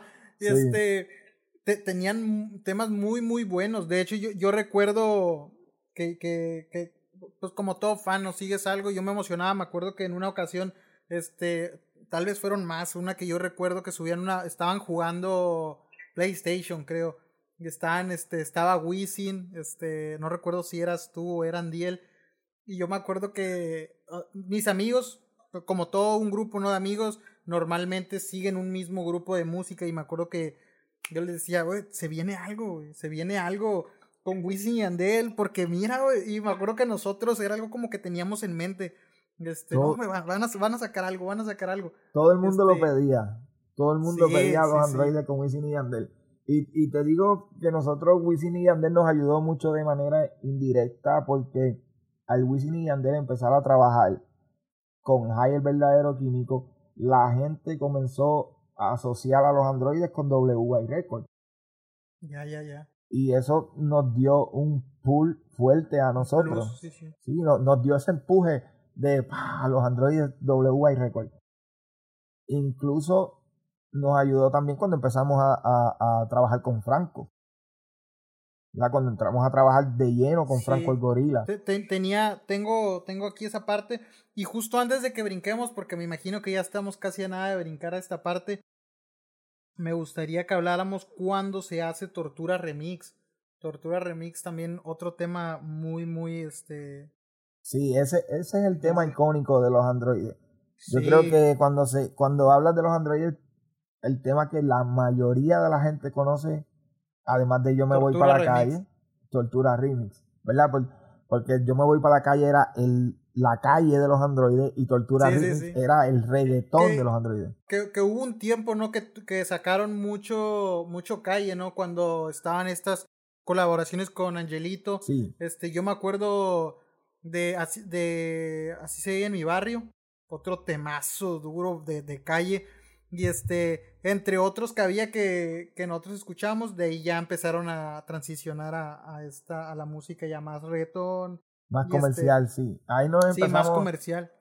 Sí. Entonces llega el, el remix de Tortura y en esta ocasión ya como tal, Javier, logran ya ahora sí este conversar con, con o conocer a, a, tanto a Yori como a Franco. Como a Franco, sí, empezamos entonces a, a, compartir en el estudio más con ellos. Este, cuando nosotros escuchamos ese coro de Yori al principio nos cambió el tema por completo. Yori era, Yori, para mí... En ese, en ese entonces, no sé ahorita mucho, pero en ese entonces acá en, en México y en, y en la ciudad como tal en la que vivo, en Ciudad Reynosa, estaban muy, muy, muy pegados Nova y Yori. Entonces, este, pues como fanáticos decíamos, wow, o sea, madre, tema de remix con, con Yori, decíamos, wow, o sea, temazo. Sí, sí, no, definitivamente Yori estaba en su peak. ¿Cómo, se da ese, ese, esa colaboración, Javier? Pues la, la colaboración se da por Hype, ¿verdad? Este, okay como te dije, Jai era el, el, productor más buscado y todo el mundo quería trabajar con Jai. Y Yori entró a trabajar unos temas con Jai. Y Jai le enseña el tema y le dice, mira, tengo el tema de los muchachos, o sea, de, mi, de, de mis artistas, y quiero que lo escuches, él escucha el tema y, y, le gustó. O sea, sintió la vibra y dijo, oh, quiero estar ahí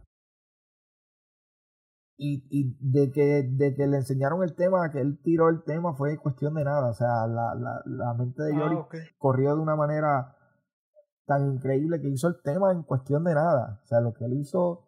¿Estaban ustedes cuando, cuando estaba grabando? Sí, sí, sí. Sí, Estuvimos ahí. Y, y fue súper. fue la manera en que, en que Yori le dio su estilo a Tortura, cambió el tema del cielo a la tierra.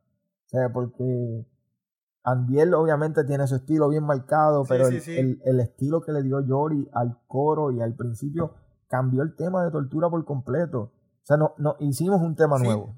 Sí, exacto. Lo escuchas ambos y como dices, ese intro, ese inicio de Yori le da, le da algo, que es pues el toque de él, ¿verdad? Pero esta mezcla con ustedes, no, fue un tema.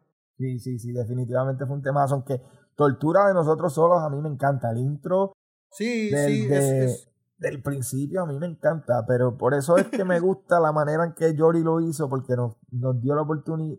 O sea, nosotros podemos, podemos presentar y cantar los dos temas y la gente va a pensar que son diferentes. Si no fuera porque el ritmo es el mismo. Sí, sí, sí. Parecen dos temas diferentes. Entonces se agrega, se agrega Jory al, al remix y, y, Franco como tal también estaba. Franco se agrega después. No, Franco fue primero. Ah, fue primero Franco. Franco fue primero. Franco fue una persona que creyó en nosotros desde el principio. ¿Sabes? Desde que nosotros. Desde que sale yo, yo me voy para la calle. Desde que nos escuchó, sí. No, eh, no te cuento una anécdota. Franco, nos, Franco cuando nosotros volvimos a, a saber de Franco, porque nosotros no tuvimos contacto con Franco cuando hizo Yo me voy para la calle. Ok. cuando nosotros nos encontramos con él en el estudio, eh, nosotros hablamos con él y, le decimos, ya nosotros tenemos un tema contigo y él dice como que... No sé. ¿Cómo así? Sí, yo, yo, yo, no los conozco, no sé. Y, y ahí, le, ahí es que le recordamos el, momento en que yo me voy para la calle y él dijo, wow, espérate, estos son ustedes. O yo, no, yo no me acordaba, wow, ese tema, ¿sabes? A mí me encantaba ese tema.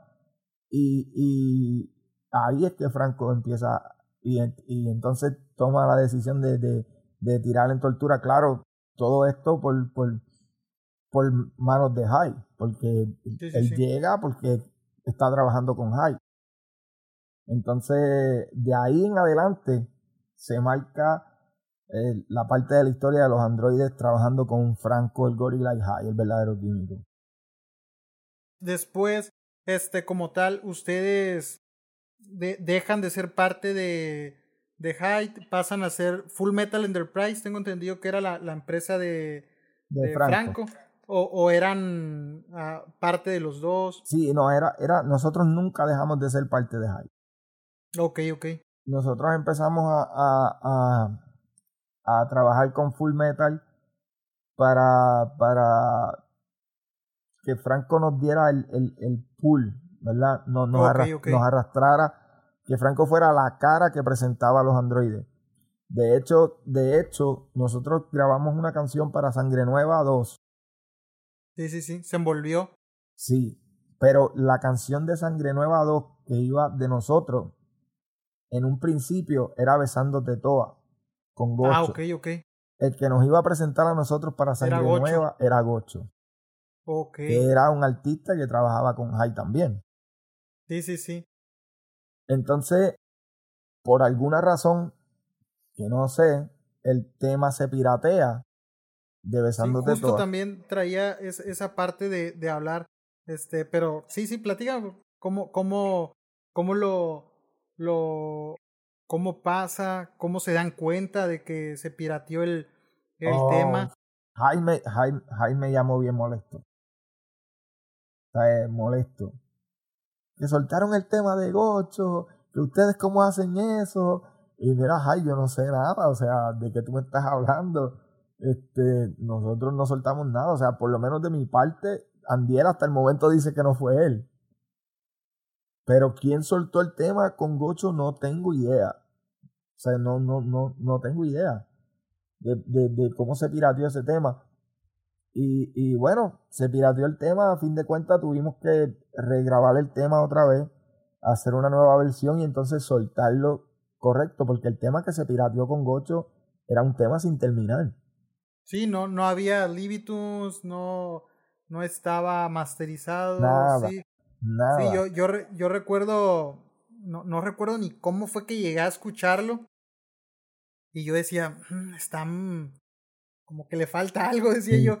Y de repente yo, yo recuerdo que, que ustedes empezaron a, a, creo que comentar, no recuerdo si, si fuiste tú, alguien publicó, no recuerdo si fue el mismo Hyde, este, yo lo seguía mucho tanto en Twitter como en Facebook, y de repente dije, o sea, madre, dije, con razón, dije, el, tema, pues no sonaba a, a, con su calidad como tal, pues estaba, estaba pirateado. Sí, la habían, la habían pirateado y la versión bien mala, o sea.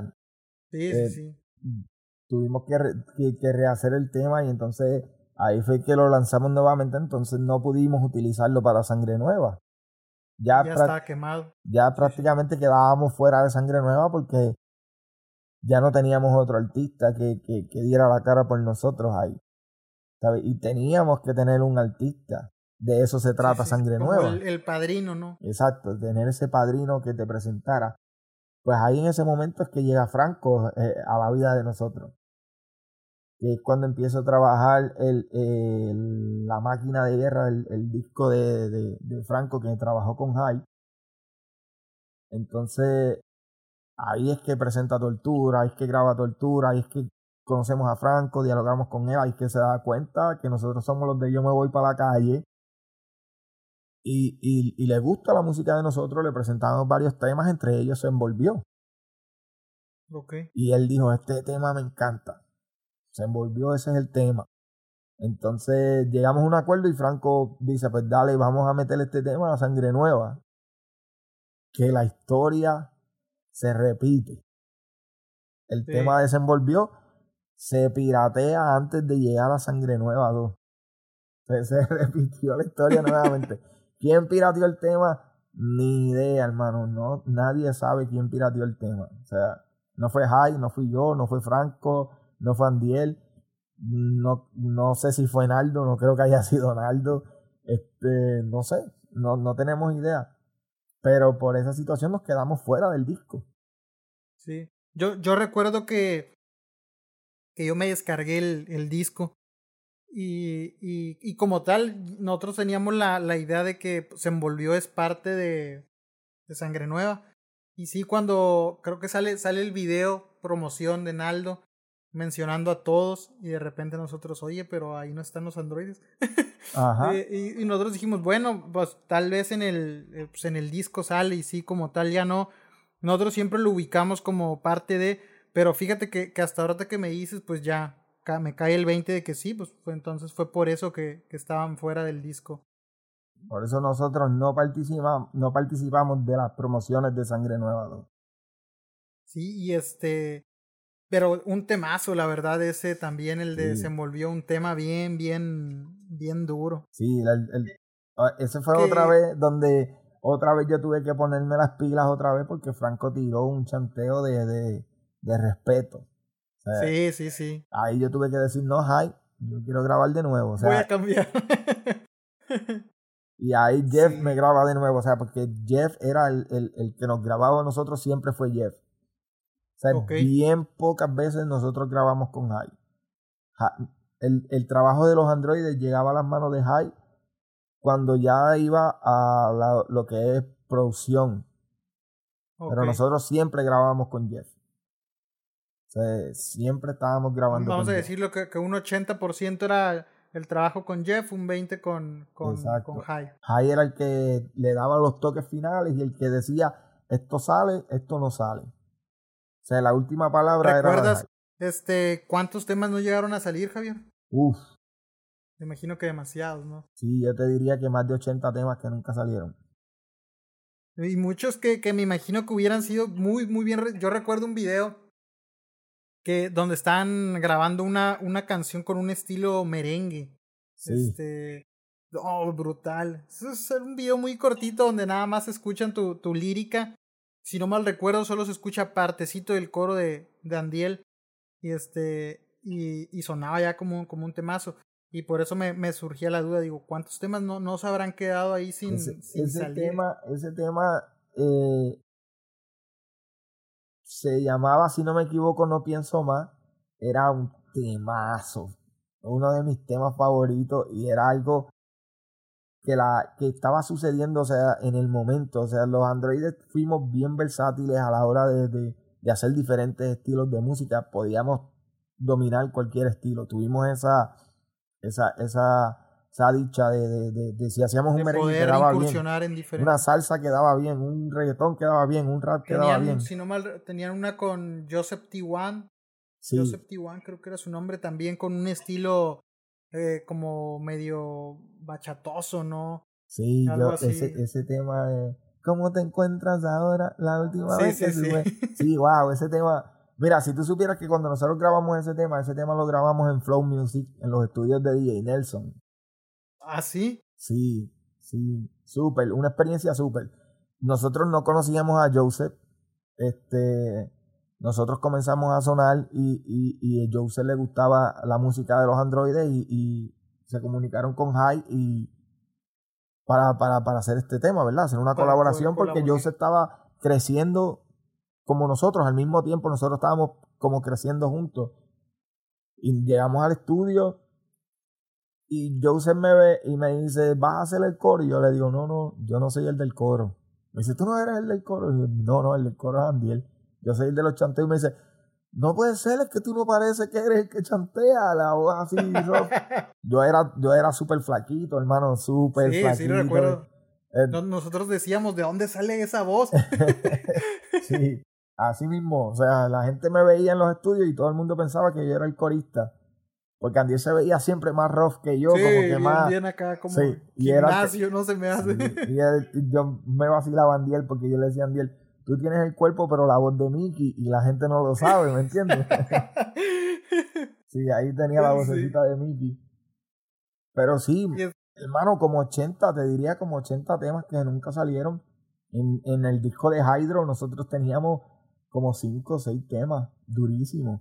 Habían temas con Jakey y Massiman, eh, de la Ghetto, de los Tide, muchos, muchos temas súper, súper durísimos. Se quedaron ahí para, ya nada más para imaginar qué hubiera sido, ¿no? Qué hubiera sido, exactamente. Sí, un gran, gran, grandes temas que hubieran salido. De ahí viene este, bueno, mira, antes de, de esta, de esta siguiente parte, para este entonces, Javier, ustedes ya percibían como tal algún sueldo, ya había una ganancia hacia, mm, ¿cómo decirlo?, de su propio trabajo, de su música, este, o como tal, todavía ustedes, no sé, a lo mejor tenían un trabajo y, y, tenían, ¿cómo decirlo?, luchando todavía por, por, el, por, por el proyecto, vamos a decirlo así.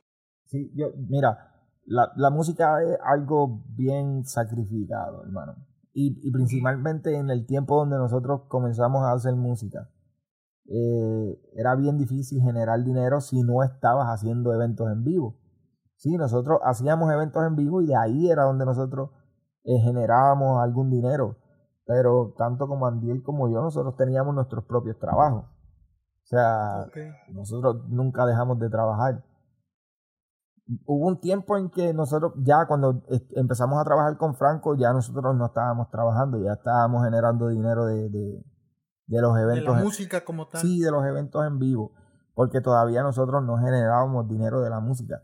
No sabíamos cómo. Eso, Me imagino que para ese entonces no estaba tampoco de lo que hablábamos ahorita, ¿no? Las redes tan duro que a lo mejor todavía no existía.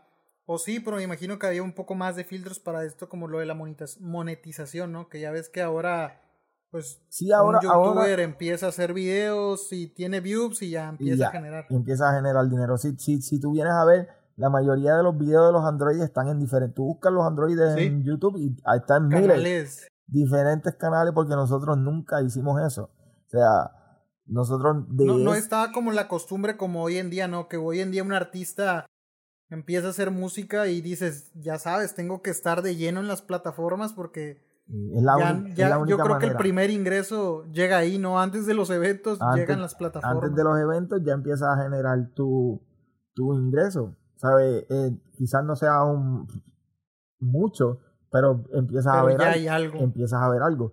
Sí, sí, sí. Eso no, eso no, no, no pasaba con nosotros.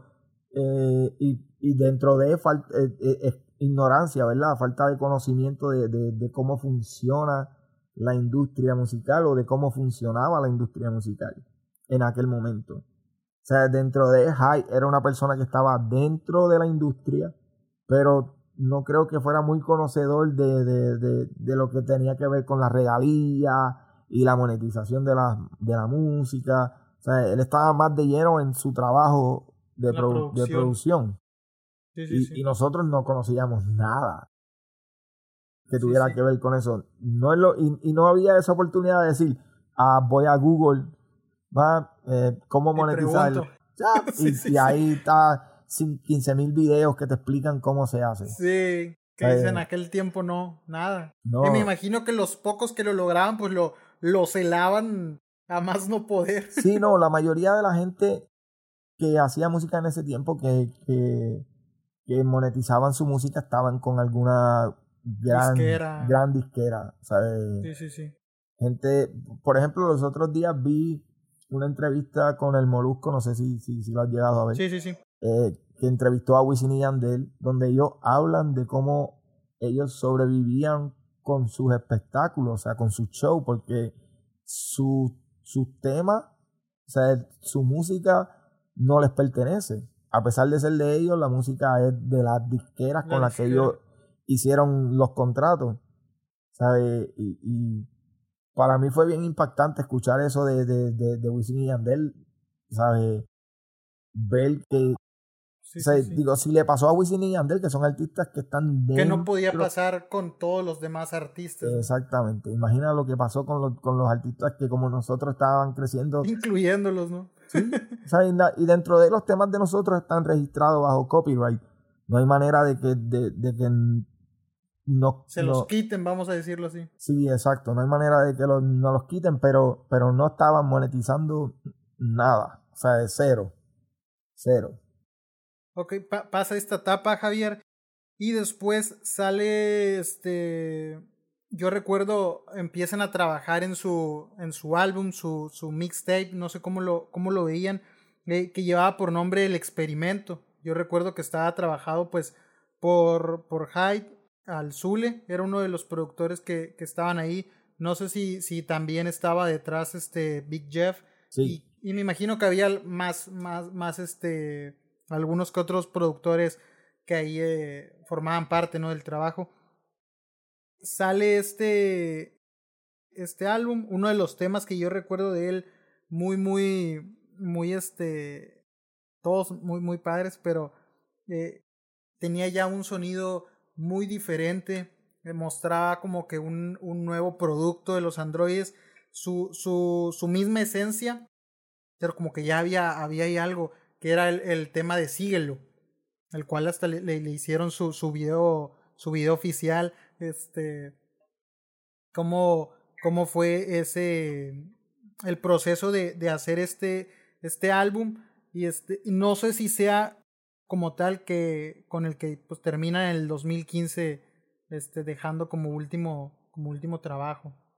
Sí, exactamente. O sea, el experimento era el álbum de nosotros que lamentablemente nunca salió. O sea, hicimos dentro de esos 80 temas, ahí está el experimento. Muchísimos temas que están ahí dentro.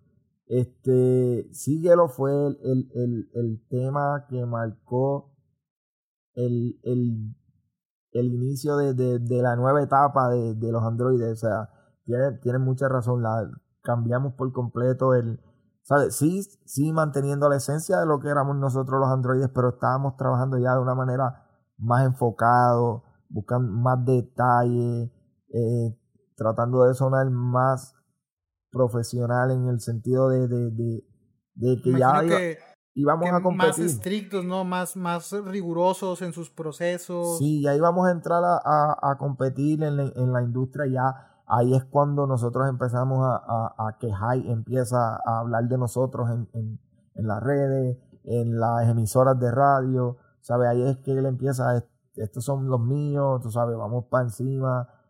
Y, y porque ahí fue cuando Jai realmente se sintió bien seguro de decir, están listos.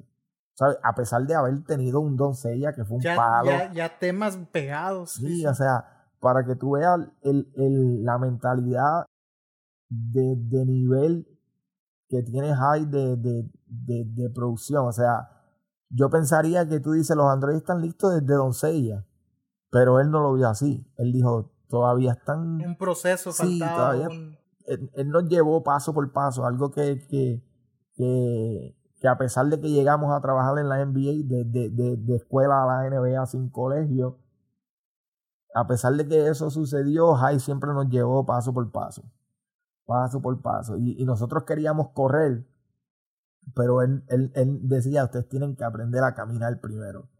Y, y fue difícil porque nosotros teníamos hambre de comernos el mundo Sí, sí, sí, me lo imagino. pero él tenía la mentalidad de que ustedes si van a salir conmigo tienen que salir bien no no vamos a fallar y, y lo hizo bien dentro de él lo hizo bien o sea me me choca que, que todos estos temas no hayan salido temazos. Sí, me, me, imagino como, como todo artista y más el hecho de estar detrás, el sacrificio de... Porque es sacrificio, ¿no? El estar eh, desde escribir, desde estar produciendo, desde estar grabando.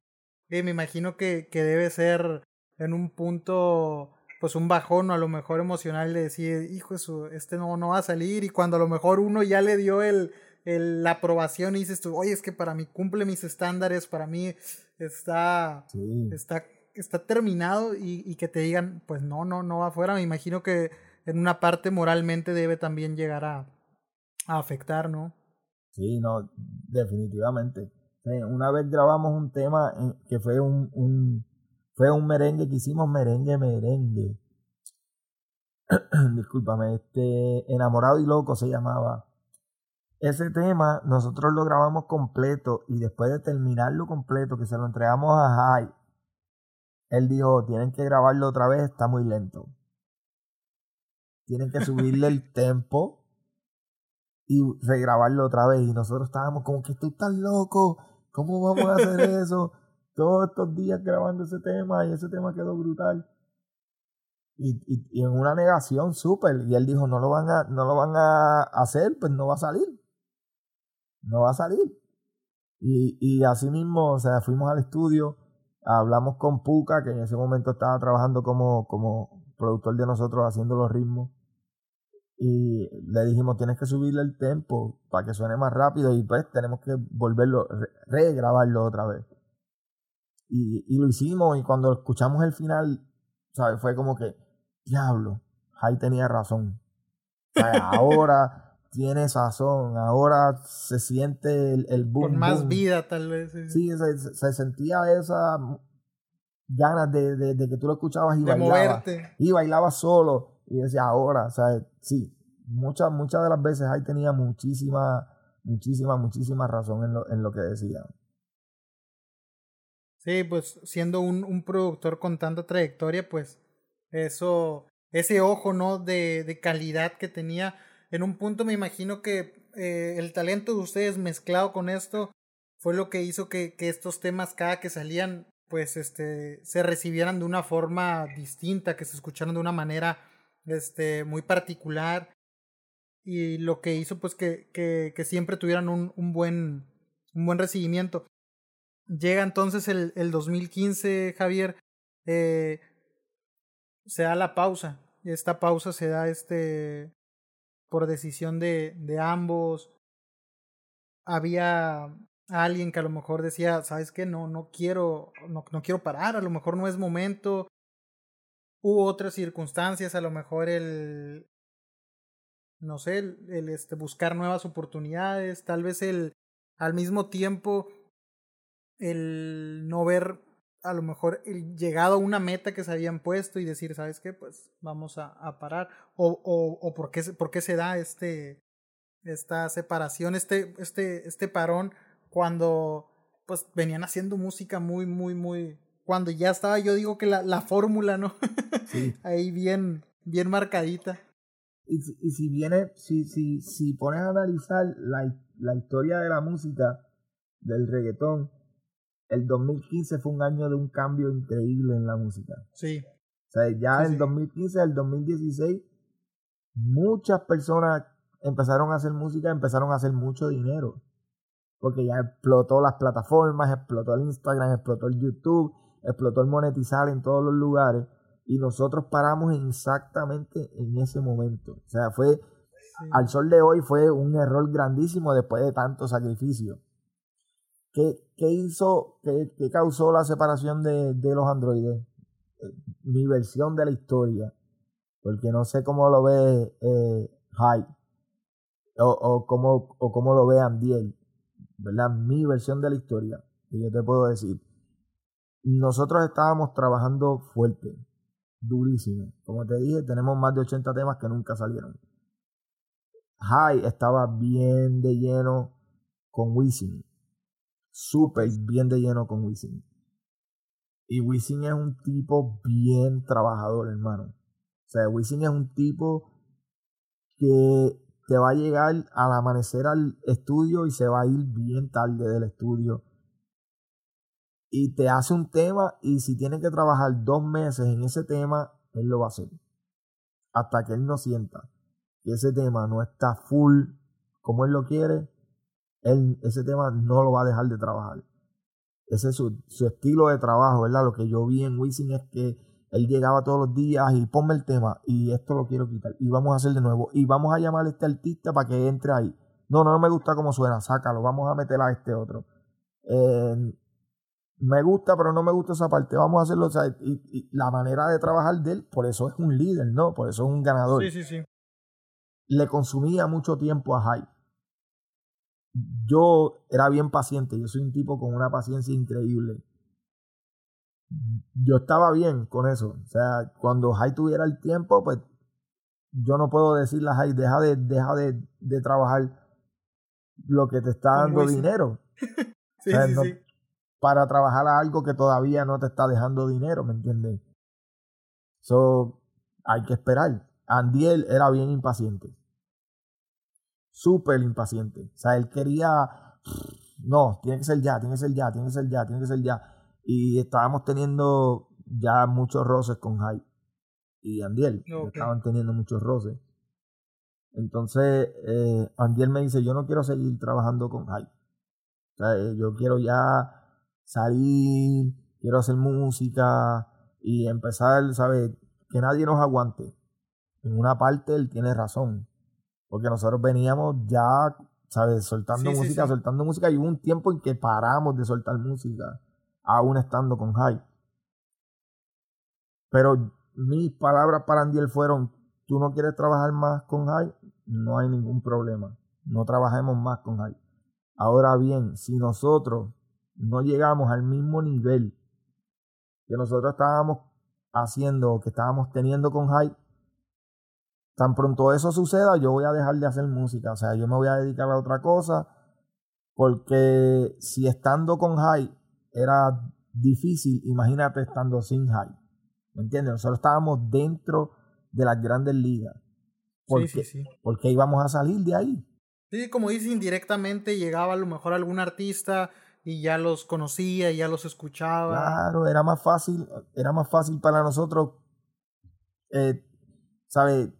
Encontrarnos con artistas en, en, en, en el estudio de en su misma talla para ese momento. Claro, llegar y decir, mira, yo sí, yo te conozco, escuchar tu música, vamos a hacer un tema y tener a Jai ahí de referente y que diga, ah, ustedes son de Jai, sí, vamos a trabajar.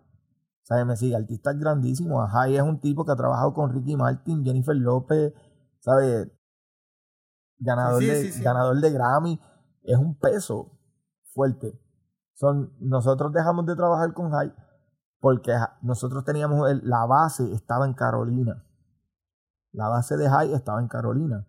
Cuando High empieza a trabajar con Wisin, algo sucede en donde nosotros estamos, donde nosotros teníamos el estudio, High se tiene que mudar de ahí. Y ahí es que entra Wisin al juego y dice, pues vamos a hacer la base en Calley. High es de Calley, Wisin es de Calley. O sea, ellos querían tener eh, cerca de ellos. Sí, ese negocio, ese negocio de ellos querían que creciera en su pueblo. Claro, si yo tuviera la oportunidad de hacer que mi pueblo tenga un negocio que, que, lo haga sonar, que le va a dar, sí. A Morovi lo, voy a, lo, hubiera hecho también. ¿Sabe? Yo lo vi de esa manera, pero Andiel no lo vio de esa manera. Lo vio como que Jai nos está abandonando. O sea, no, en ningún momento Jai dijo, ustedes no pueden venir. ¿Sabe? Sí estaba cargado de trabajo, estaba haciendo los vaqueros, estaba haciendo los discos de, de Wisin y Yandel, el disco de Wisin, ¿sabes? Y, y de, yo dije, ah, ok, vamos a hacer música, empezamos a hacer música sin hype, y a pesar de que hicimos muy buenos temas, era más difícil para nosotros este, conseguir, ¿verdad? Dentro de él conseguimos, hicimos tema con Franco, que a propósito no salió, Hicimos tema con Polaco, que ese sí salió. O sea, hicimos temas con gente que ya sabía de nosotros. Con Divino, tenían tema con Divino también. Sí, sí, pero eso fue con High. Eso sí, ese todavía fue con sí, Eso todavía fue con era, Era parte del experimento, ¿no? Ese. Eh, correcto. Blin Blin, ¿no? Blin Blin. Sí, que era un. Que ese tema fue un tema bien importante porque ese tema trajo a Divino a la calle otra vez. O sea, Divino había pasado de, de, de, su reggaetón pesado y su, su, su reggaetón maleantoso a lo, a lo bonito, a lo romántico. A lo romantiqueo, ¿no? Sí, Y, y, traer a Divino otra vez a ese, a ese mundo de la música calle fue un, fue un evento bien grande para nosotros. Fue algo como que ah, Divino otra vez. Yo era bien fan de Divino, de mi monto en mi carro, prendo el aire en high. o sea, durísimo. Sí. sí, sí, Yo también cuando vi, cuando salió el tema, eh, el tema está muy, muy, muy genial también. Y este, y ese, esos coritos que le mete Divino quedaron súper duros. Y este, entonces salen de ahí, estábamos en esta etapa, empiezan a, a lanzar música ¿Con qué, con, qué compañía estaban? ¿No era, no, era alguna compañía? No, ya nosotros estábamos... Era independiente. Ya, estábamos independientes, sí, estábamos independientes. Eh, y, y en ese momento, ya, ya eso es... ¿En esa etapa independiente es cuando sale el tema con Randy Glock? No, Randy Glock estábamos con Todavía era acá con Hyde. Sí, todavía está, estábamos con okay. En, en tema independiente nosotros sacamos eh, mucho ticket que fue con Polaco, sacamos Aventura, sacamos, sacamos este como cuatro o cinco temas, El tema con Alexio, este y el último que fue el último tema creo que, que salió en el 2015 que era algo bien calle, que era maleanteo full.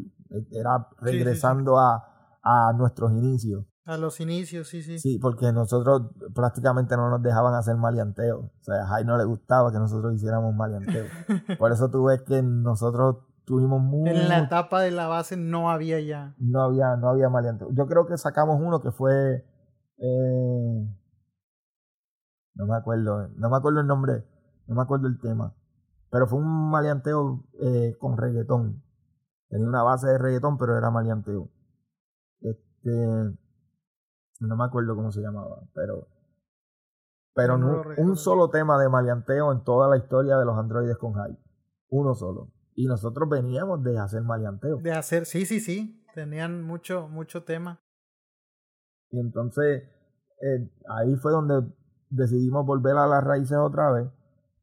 Pero ya yo me mudo, ya yo vivía en Carolina, Andiel vivía todavía en Morovi, este, la distancia, el no estar trabajando con Jai, el, el trabajo que yo estaba haciendo ya me consumía mucho tiempo, eh, no podía bajar a Morovi a grabar, Andiel no podía subir a Carolina a grabar, y no había no había este, este setting que existe ahora, por ejemplo, ahora Andiel puede estar en Nueva York y yo aquí en Orlando y podemos hacer música juntos.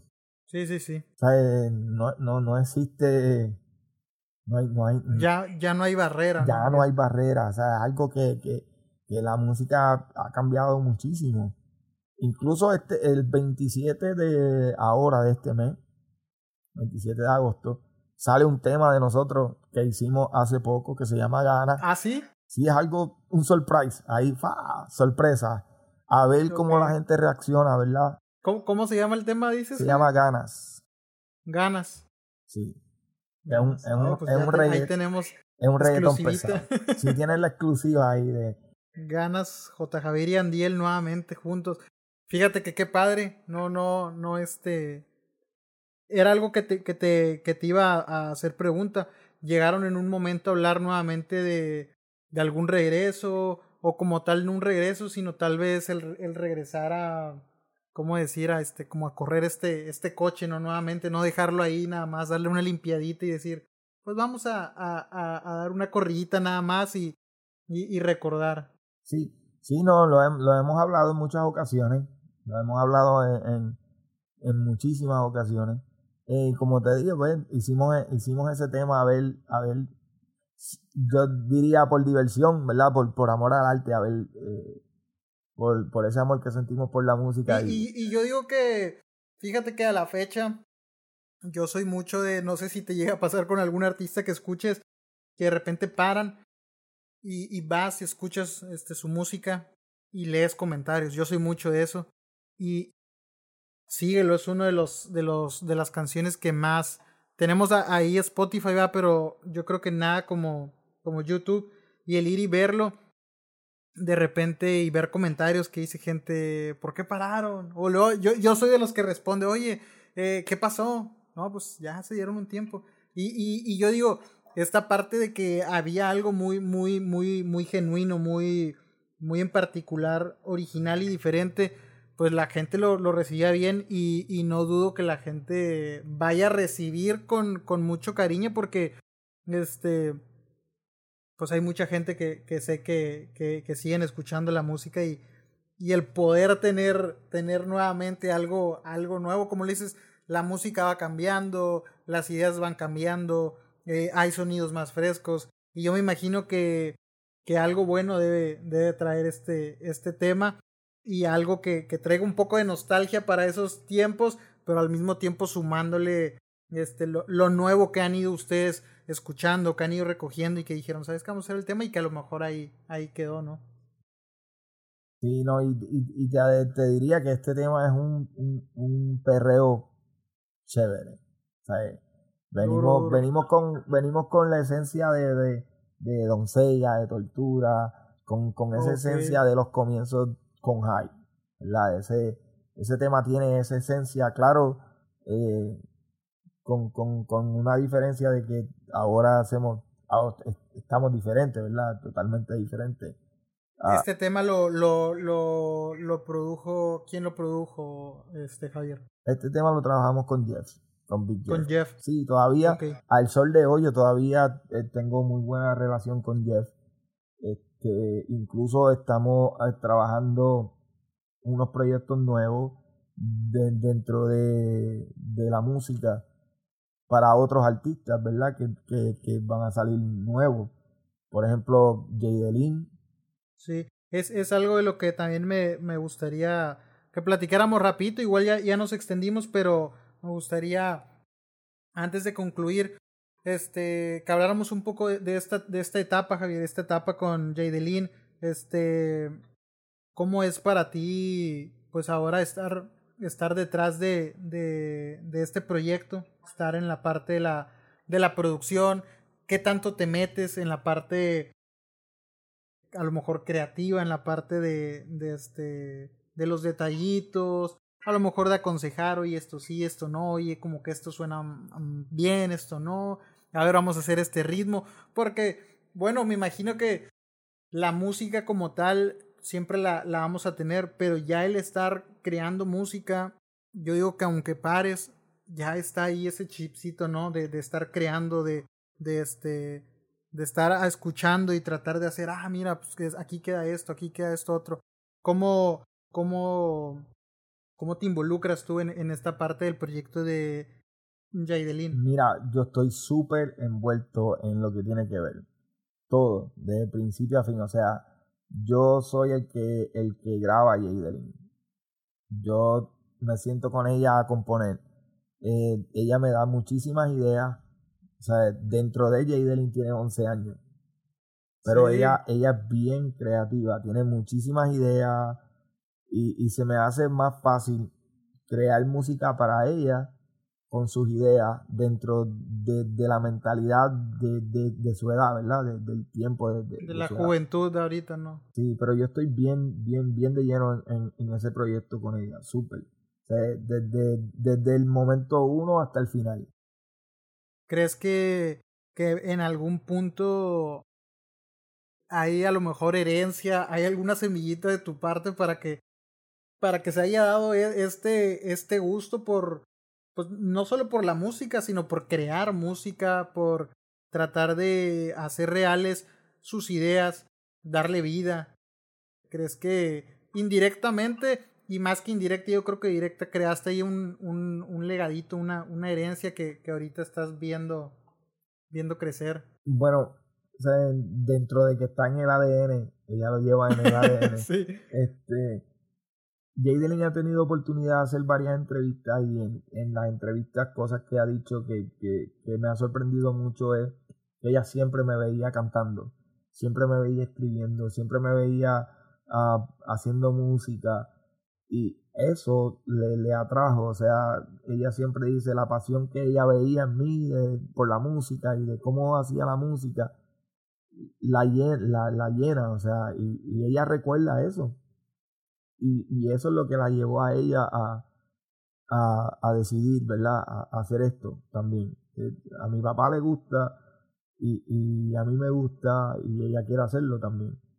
Dentro, dentro de, dentro de la idea de, de, grabar con Jadelin surge porque me, hablando con Andiel, digo, vamos a, volver a hacer música y qué sé yo, y decidí comprar todo el, equipo para el home studio y tener todo el equipo aquí.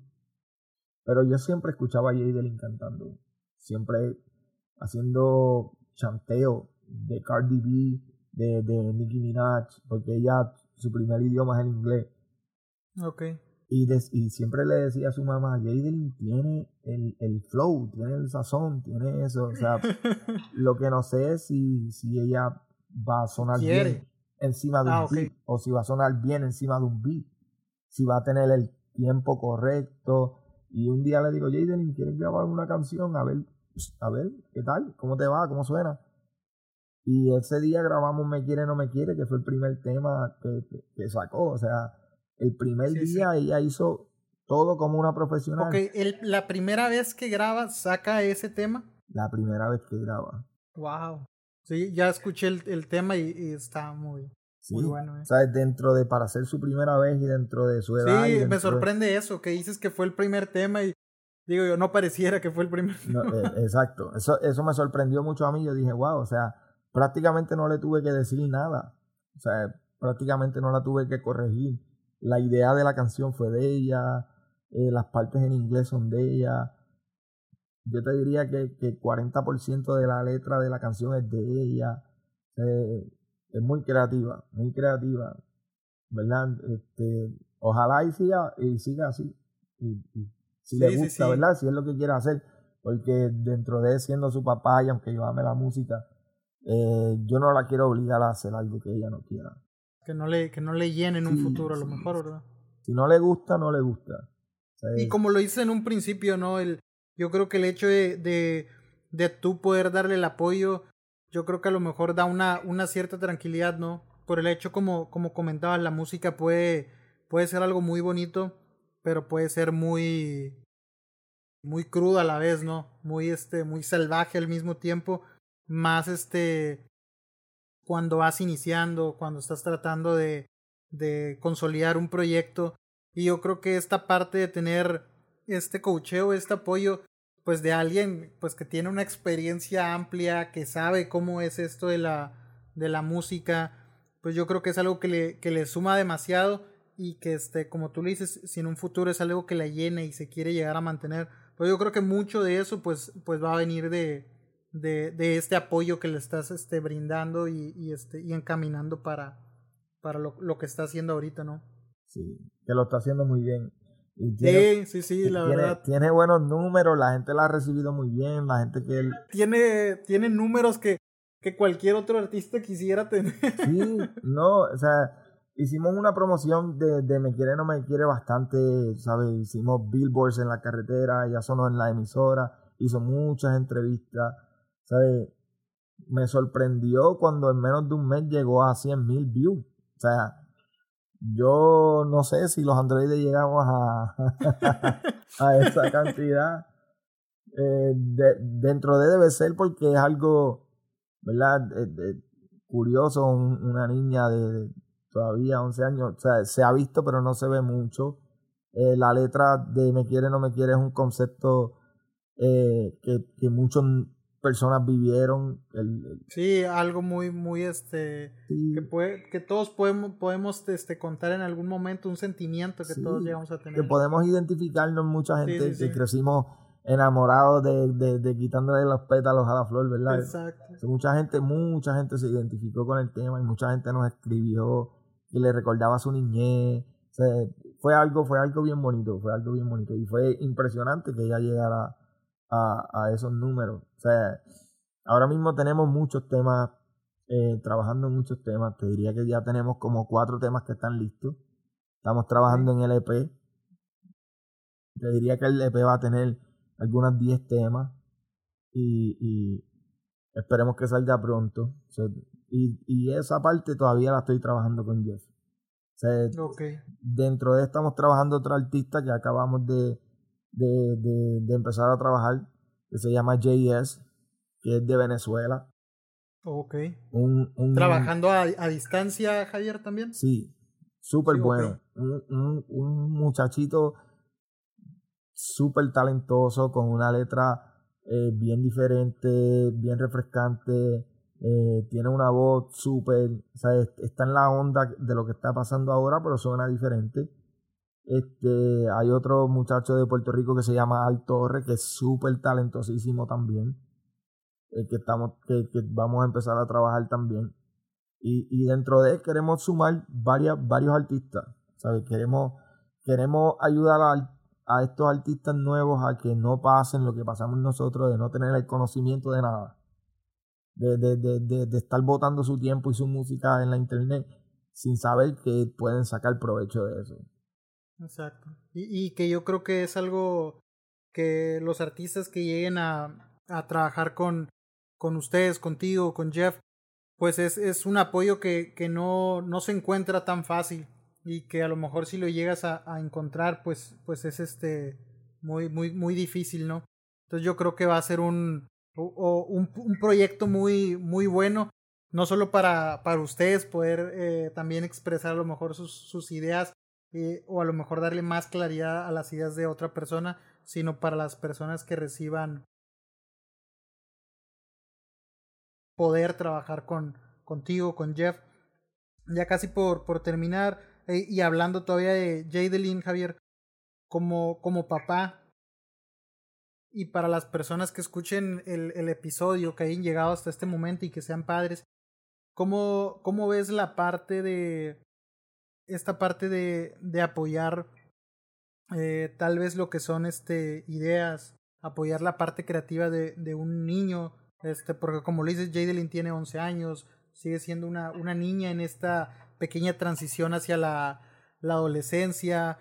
Este, ¿qué, ¿qué, le dirías a, a estas personas que, que, tienen un hijo que a lo mejor apenas está por iniciar el, la parte de, de, de, apoyar? Porque muchas veces pasa el hecho de que a lo mejor hay, hay algo, algún talentito que tiene, no necesariamente musical, puede ser un deporte, eh, alguna otra disciplina, y que muchas veces no se le da el, el tiempo de, de sentarte, observarlo, escucharlo y decir, oye, pues, ¿por qué no una vez como tú lo dijiste? No, a ver, ven, vamos a, a grabar, ¿por qué no decirle al hijo, oye, ¿te gusta el fútbol? A ver, ven, vamos un día a llevarte a lo mejor a, a ver qué tal. Como, como padre, este, ¿qué, qué, qué, les, ¿qué les dirías? ¿Qué consejo darías, Javier? Mira, eso, eso es bien, bien, bien importante. A veces nosotros como padres eh, queremos restringir a, a, a, nuestros hijos en la parte creativa, en, en esa parte que, que, nos demuestra a nosotros cuando ellos tienen ese interés en algo y, y, y fluyen en algo súper bien. Ese es el momento donde nosotros tenemos que entrar a, apoyarlo, ¿sabes? porque se sienten bien estando ahí fluyen bien estando ahí, o sea, quiere decir que lo que ellos van a hacer ahí lo van, lo van a adorar, lo van a querer, lo, lo van a proteger, lo van a hacer excelentemente bien. Y muchas veces nosotros queremos que ellos hagan lo que nosotros digamos y punto. Y dentro de, de, de criar bien a los hijos está darle la oportunidad de demostrar que ellos pueden hacer con una guía de nosotros, ¿verdad? Nosotros como padres yo pienso que debemos de entender que eso somos nosotros, una guía. O sea, eh, nosotros tenemos que decirle a nuestros hijos, el camino es por aquí. Si vas por este camino, se te va a hacer difícil, vas a coger un montón de golpes. O sea, el trabajo de nosotros es llevarlo por ese camino, pero si nuestros hijos decidieron irse por el otro camino, ahí tenemos que estar nosotros apoyándolo para cuando se penen la rodilla, se cae la rodilla y decirle, yo te lo dije que por aquí era más fácil. Pero si los protegemos y los protegemos y no los dejamos ser ellos, al fin de cuentas no van a ser personas productivas, no van a saber cómo protegerse en la vida, no van a saber cómo tomar decisiones, ¿sabes? No van a ser seres pensantes. De, de, nosotros no vamos a estar toda la vida ahí. No van a generar tal vez su, su propia esencia, ¿no? Su originalidad. Sí, ¿sabes? Tenemos que permitir que ellos, ¿verdad? Obviamente cuando son cosas malas, son cosas malas y ahí tenemos que entrarle bien. Saber en qué momento poder mediar con, con las cosas, ¿no? Pasa mucho con esto de la música. Hay niños que quieren hacer música que a los papás les parece terrible que quieran hacer música porque ellos tienen que estudiar o porque tienen... Conozco muchísimos niños o muchísimas personas que no fueron nunca buenos estudiantes. Sin embargo, en la música han sido muy exitosos, ¿sabes? O en negocios han sido bien exitosos y no necesariamente tenían un bachillerato una maestría, porque todos nosotros somos diferentes. ¿sabes? Todos, todos somos diferentes. O sea, si nosotros aprendemos a identificar dónde nosotros tenemos que apoyar a nuestros hijos, pues por ahí es, hermano. ¿Sabes? dale el empujón que necesita. Todos mis hijos no son iguales, no todos adoran la música. ¿sabes? Jaden es la, la, la más que, que, se identifica conmigo en eso. Y dentro de eso nos ha unido mucho como, como padre e hija. Como padre e hija. Sí, nos ha, nos, ha abierto una comunicación bien bonita. ¿sabes? El, el, trabajar juntos, el, el, crear ideas juntos, el, el darle la oportunidad a ella de sentirse productiva, la, la, ayuda a ella a ser más, a creer más en ella, ¿sabes? y, y, y, ha sido súper, de verdad ha sido una, una oportunidad bien, bien bonita, algo que no cambiaría por nada. Qué, qué padre, Javier. Y sí, me lo, me lo imagino. Me imagino que si en un lapso ella llegase a, a querer dejar la música, y a lo mejor hacer algo más, pues ya no tiene este, este temor, ¿no? Ya no tiene estos miedos porque pues recibió apoyo y sabe, sabe qué, qué es, ¿no? Esto de, de, de expresarse, de, de poder, este, decir lo que siente, ¿no? Y a lo mejor ya no, ya, ya no tiene este temor de, pues, oye, porque alguien más va a venir a ponerme un alto, a decirme que no, si pues, la primer parte, este, de, ¿cómo decirlo? Pues de, como liderazgo en un hogar, pues me dijo, ¿sabes qué? Pues, pues dale, puedes crear, puedes hacer esto, porque voy a permitir que alguien más me quiera limitar. Yo creo que es un mensaje, este, para, para un niño muy, muy grande, ¿no? Muy, muy, este, pues que ayuda demasiado.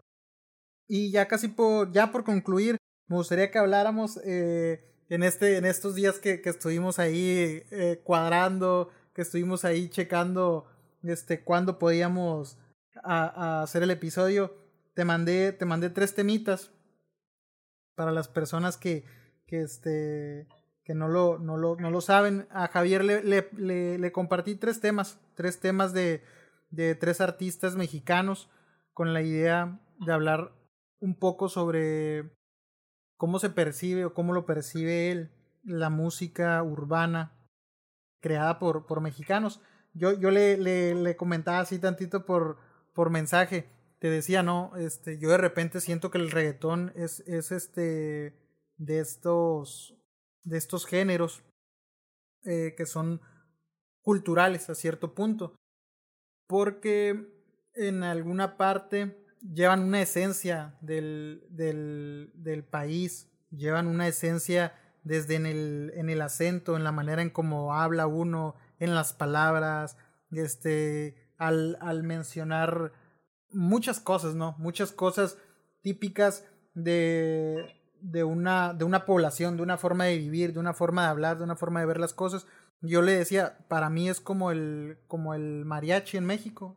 Puede Puede hacerlo a lo mejor un, un ruso, un español, pero dices, ah, falta ahí una esencia, no, no, no, le, no le da el acento, no le da la palabra. Y a eso es a lo que yo comparaba la, el reggaetón. Este, para mí es algo muy, muy cultural. Uno lo escucha y dices, pues, uno acá no, a lo mejor hay palabras que ya dicen que, que uno dice, bueno, ¿y qué será eso? Pero le, le, le aporta algo al, al, a la canción, le da un saborcito y yo a veces escucho la música de acá, que me gusta, obviamente hay, hay, hay artistas que me gustan, pero yo de repente digo, no crece y, y yo digo, podría ser, podría ser tal vez eso, que, que ya es más algo cultural, que pues no es lo mismo que, que yo diga un, un, un güey, o la famosa palabra que usan mucho, el chinga tu madre mexicano, ¿no? Que dices, a lo mejor una, una forma de, de hablar de allá con su, con su folclore, con su, con su sabor. ¿Cómo lo, cómo, cómo lo escuchaste tú, Javier? ¿Cómo lo, cómo lo piensas? Mira, yo, yo escuché los temas y definitivamente hay muchísimo talento. Este, en especial me gustó mucho la de Tamagotchi. Temazo. Temazo. Kenia. Me, me, me, me juqué, o sea, lo, lo, he escuchado varias veces. Okay. Muy, muy, talentosa, muy talentosa. Pero dentro de él no, no es tan, no lo, no lo identifico tanto con el reggaetón como, como la canción de, de, de Ricardo Padrón. Sí, ¿verdad? Que sí es un reggaetón, que suena a reggaetón, que tiene el tumpa tumpa dentro de, de, de, ritmo. Yo lo escucho y, y, si escuchas el principio de la canción, tú dices, wow, durísimo. O sea, yo creo que la diferencia de, de, un reggaetón boricua a, un, a este reggaetón que están haciendo este eh, compañero muy talentoso está en el chanteo. O sea, en la manera en que, en, en que los, los, puertorriqueños chantean a como se chantea la manera o que él lo está haciendo es, es, es diferente no está mal, o sea, no está mal, pero para mí suena raro porque estoy acostumbrado a este estilo. A un estilo. Sí, porque sí. estoy acostumbrado a este estilo de, de, este sazón, de este palabreo, de, de esta jerga que es diferente. Que eso es lo que yo siento que falta en este, ¿verdad? Si tú escuchas, por ejemplo, por darte un ejemplo, un fade que está sonando durísimo, cuando tú escuchas un fade chanteando, se parece un montón a un boricua muchísimo. Que no, eso no está mal también, él tiene su propio estilo, o sea, no, yo creo que, que, que, hace falta educar más el oído en, en, en el sentido de, de, empezar a escuchar más para asimilar la diferencia de, de, de, cómo se chantea en México, o cómo se chantea en Venezuela, o cómo chantean los chilenos que están avanzando muchísimo en el, en el, en el género. En el género, que es algo que me extraña de, de ¿verdad? Chile, Chile viene apoyando el género por mucho tiempo, pero yo siempre vi a México más fuerte en el apoyo al reggaetón, aunque yo conocía a México como un país rockero. O sea, México tiene muchísimas bandas de rock que, que sí. yo soy fan de toda la vida. De toda la vida. O sea, fue la primera vez que escuché Chinga tu madre con, con, con Molotov. Oh, chinga tu madre. o sea, que no, no, no, no sabía que para mí, que, o sea, no entendía. ¿Qué significaba? Decías, ¿qué, sí, ¿qué onda? ¿cómo, ¿Cómo que chinga tu madre? O sea, eso, eso es algo como que no, jamás en la vida. O sea, no, y no fue hasta que empecé a ver películas mexicanas que empecé a entender el concepto de chinga tu madre. O sea, es como nosotros decir, vete al carajo, como no, no vayas a la verga, ¿entiendes? O cosas así. que nosotros no decimos, ¿verdad? Pero empecé a entender luego. Y, y, y esa, esa parte, o sea, el, el tema de, de, de, de, Ricardo es un temazo. Me gustó mucho el concepto porque es diferente. Es un concepto diferente. No está hablando de, de te voy a quitar a la novia y voy a salir con aquel y tengo 15 pistolas y tengo, me encantó el, el concepto del tema.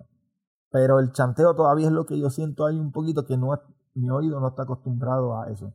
A este estilo. Sí, el talento está, hermano. El talento está definitivamente. O sea, sigue compartiendo conmigo música que tenga allá porque, no sé, a lo mejor lleguemos al momento en que conozcamos a un talento que necesite la, la, el apoyo, la oportunidad y nosotros podamos entrar ahí también a, a dar la mano como... Sí, como... hermano, créeme que, que, que sí, sí, ahorita que me dices lo, lo voy a estar haciendo y este, y creo que sí, mucha, mucha gente lo va, lo va a agradecer.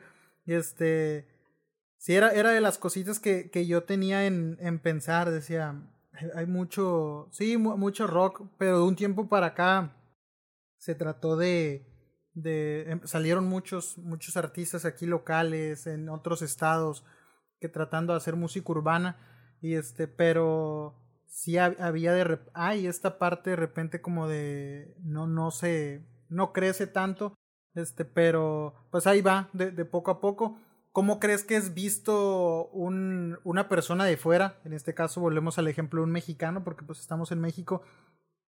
Cuando usan de recurso palabras o, o frases este puertorriqueñas, boricuas, ¿cómo, cómo, lo, cómo lo llegan a, si alguna vez has llegado a escuchar este mm, algún comentario de algún amigo, algún compañero que a lo mejor otra persona de fuera que dices, oye, tú no eres de acá y estás usando, ¿cómo lo llegan a ver a lo mejor ustedes o cómo lo ves tú? Bueno, o sea, de, de, dentro de, no, eh, yo lo entiendo, o sea, dentro de están creciendo o, o son fanáticos de, de, de la música de, del reggaetón puertorriqueño que vienen con estas palabras que ya después de tanto tiempo se han, han, calado en, en, la jerga de, de, todos los países, ¿verdad? De los dominicanos, mexicanos, colombianos. O sea, eh, eh, no, y no está mal, No, no, no lo veo mal. incluso este, he, trabajado con muchas personas mexicanas y se me pega la, la, la, las palabras. O sea, he, terminado diciendo no chingue o no, no, mames, güey, ¿me entiendes? Porque eh, es pegajoso. O sea, y, eso Es, es, entendible que, que, que, va a pasar eso, como, como esas palabras que nosotros usamos de, del langueo, del bellaqueo, de, de todas esas cosas que nosotros metemos en, en, en la jerga puertorriqueña.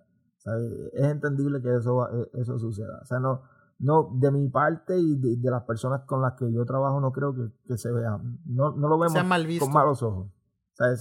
Al contrario, lo vemos como, como, como algo bien visto porque sentimos que nos dan ese, ese, ese respeto, ¿me entiendes? Ese, ese valorar, el valorar un poco el cariño, el querer arropar más claro, o sea, sentir que, que, la influencia de nosotros está ahí. Está llegando más.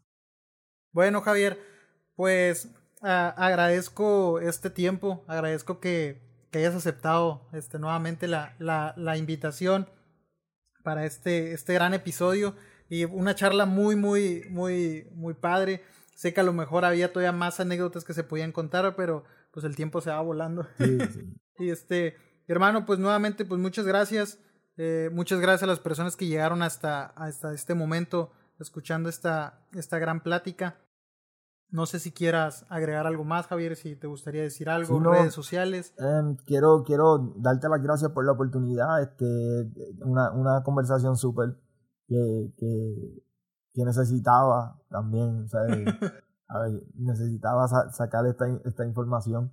Este, no, quiero que, que verdad la gente que siga apoyándote, que siga escuchándote, decirte una vez más que eh, estamos siempre disponibles, verdad, que, que, que, esto no sea la última, o sea, podemos tener diferentes eh, oportunidades, o sea, cuando quiera podemos cuadrar y ahí intentamos otra vez. Este, quizás podemos traer a, a Andiel, quizás podemos meter a Jeff en la conversación. Fíjate que, fíjate que hablando, yo, yo a Jeff también le, le llegué a mandar mensaje, llegamos a hablar muy poco, la, aceptó, Jeff también una gran persona, aceptó la, la invitación, pero ya no hemos podido quedar, pero este, pues nuevamente gracias por, por el sugerir, claro, créeme que voy a tomarte la palabra para, para grabar más este, algún otro episodio, porque eh, siempre es, es bien recibida la, la, las pláticas más de música, ¿sabes? Este, y más cuando hay que contrastar eh, sabores, ritmos, cultura, el, hablar. Y este, y no, créeme que tengo más tema que me gustaría que platicáramos. Bueno, venga, a, sus órdenes, hermano. Y saludo a, a, todas las personas que escuchen, este, sean buenos días, buenas noches, buenas tardes, a la hora que lo escuchen. 27 de agosto, ¿verdad? El tiempo que escuchen, vayan a buscar ganas, escuchen ese temazo que vamos a soltar después de siete años, hermano. O sea, eh, es, algo increíble, o sea, algo que no se esperaba, pues ahí está. Regresar a la, a la nostalgia, darle un poquito ahí. Sí, ahí, ahí. A, regresar atrás. Ahí descargamos un poquito de, de, esos J. Javier y Andiel, los androides que teníamos en, en una gaveta. Excelente, hermano, porque eh, tanto por mí como sé que por muchos van a, van a agradecer este, ese, ese reggaetón que tenían, reggaetón muy, muy único, eh, ejemplos solos, ¿no? Temazo que era de los que se nos pasó a hablar, pero este, pues ahí, está la, la, invitación entonces para más episodios. Eh, Javier, eh, no sé si quieras dar las redes de Jadelin, aprovechando para que la gente vaya y escuche este, su música. Música, yo ya me di la oportunidad de escuchar la música muy, muy, muy, muy bien producida, muy, muy buena, este, muy sana. No sé si quieras compartirnos las, las redes sociales. Claro, sí, pueden conseguir a Jadelin en todas las plataformas digitales, en todas las redes sociales como Jadelin Music. Jadelin Music. Ok, Jadelin Music. Y también pueden consumir en todas las redes sociales J. Javier y Andy los androides, para que esperen pronto su, su tema que sale el 24 de agosto, ¿verdad? El 27, sábado 27. 27, sábado 27. Este, nuevamente muchas gracias, Javier. Pues gracias a todos los que, los que estuvieron aquí. Es su podcast Instanting. Yo soy Diego Ciel y hasta la próxima. Muchas gracias.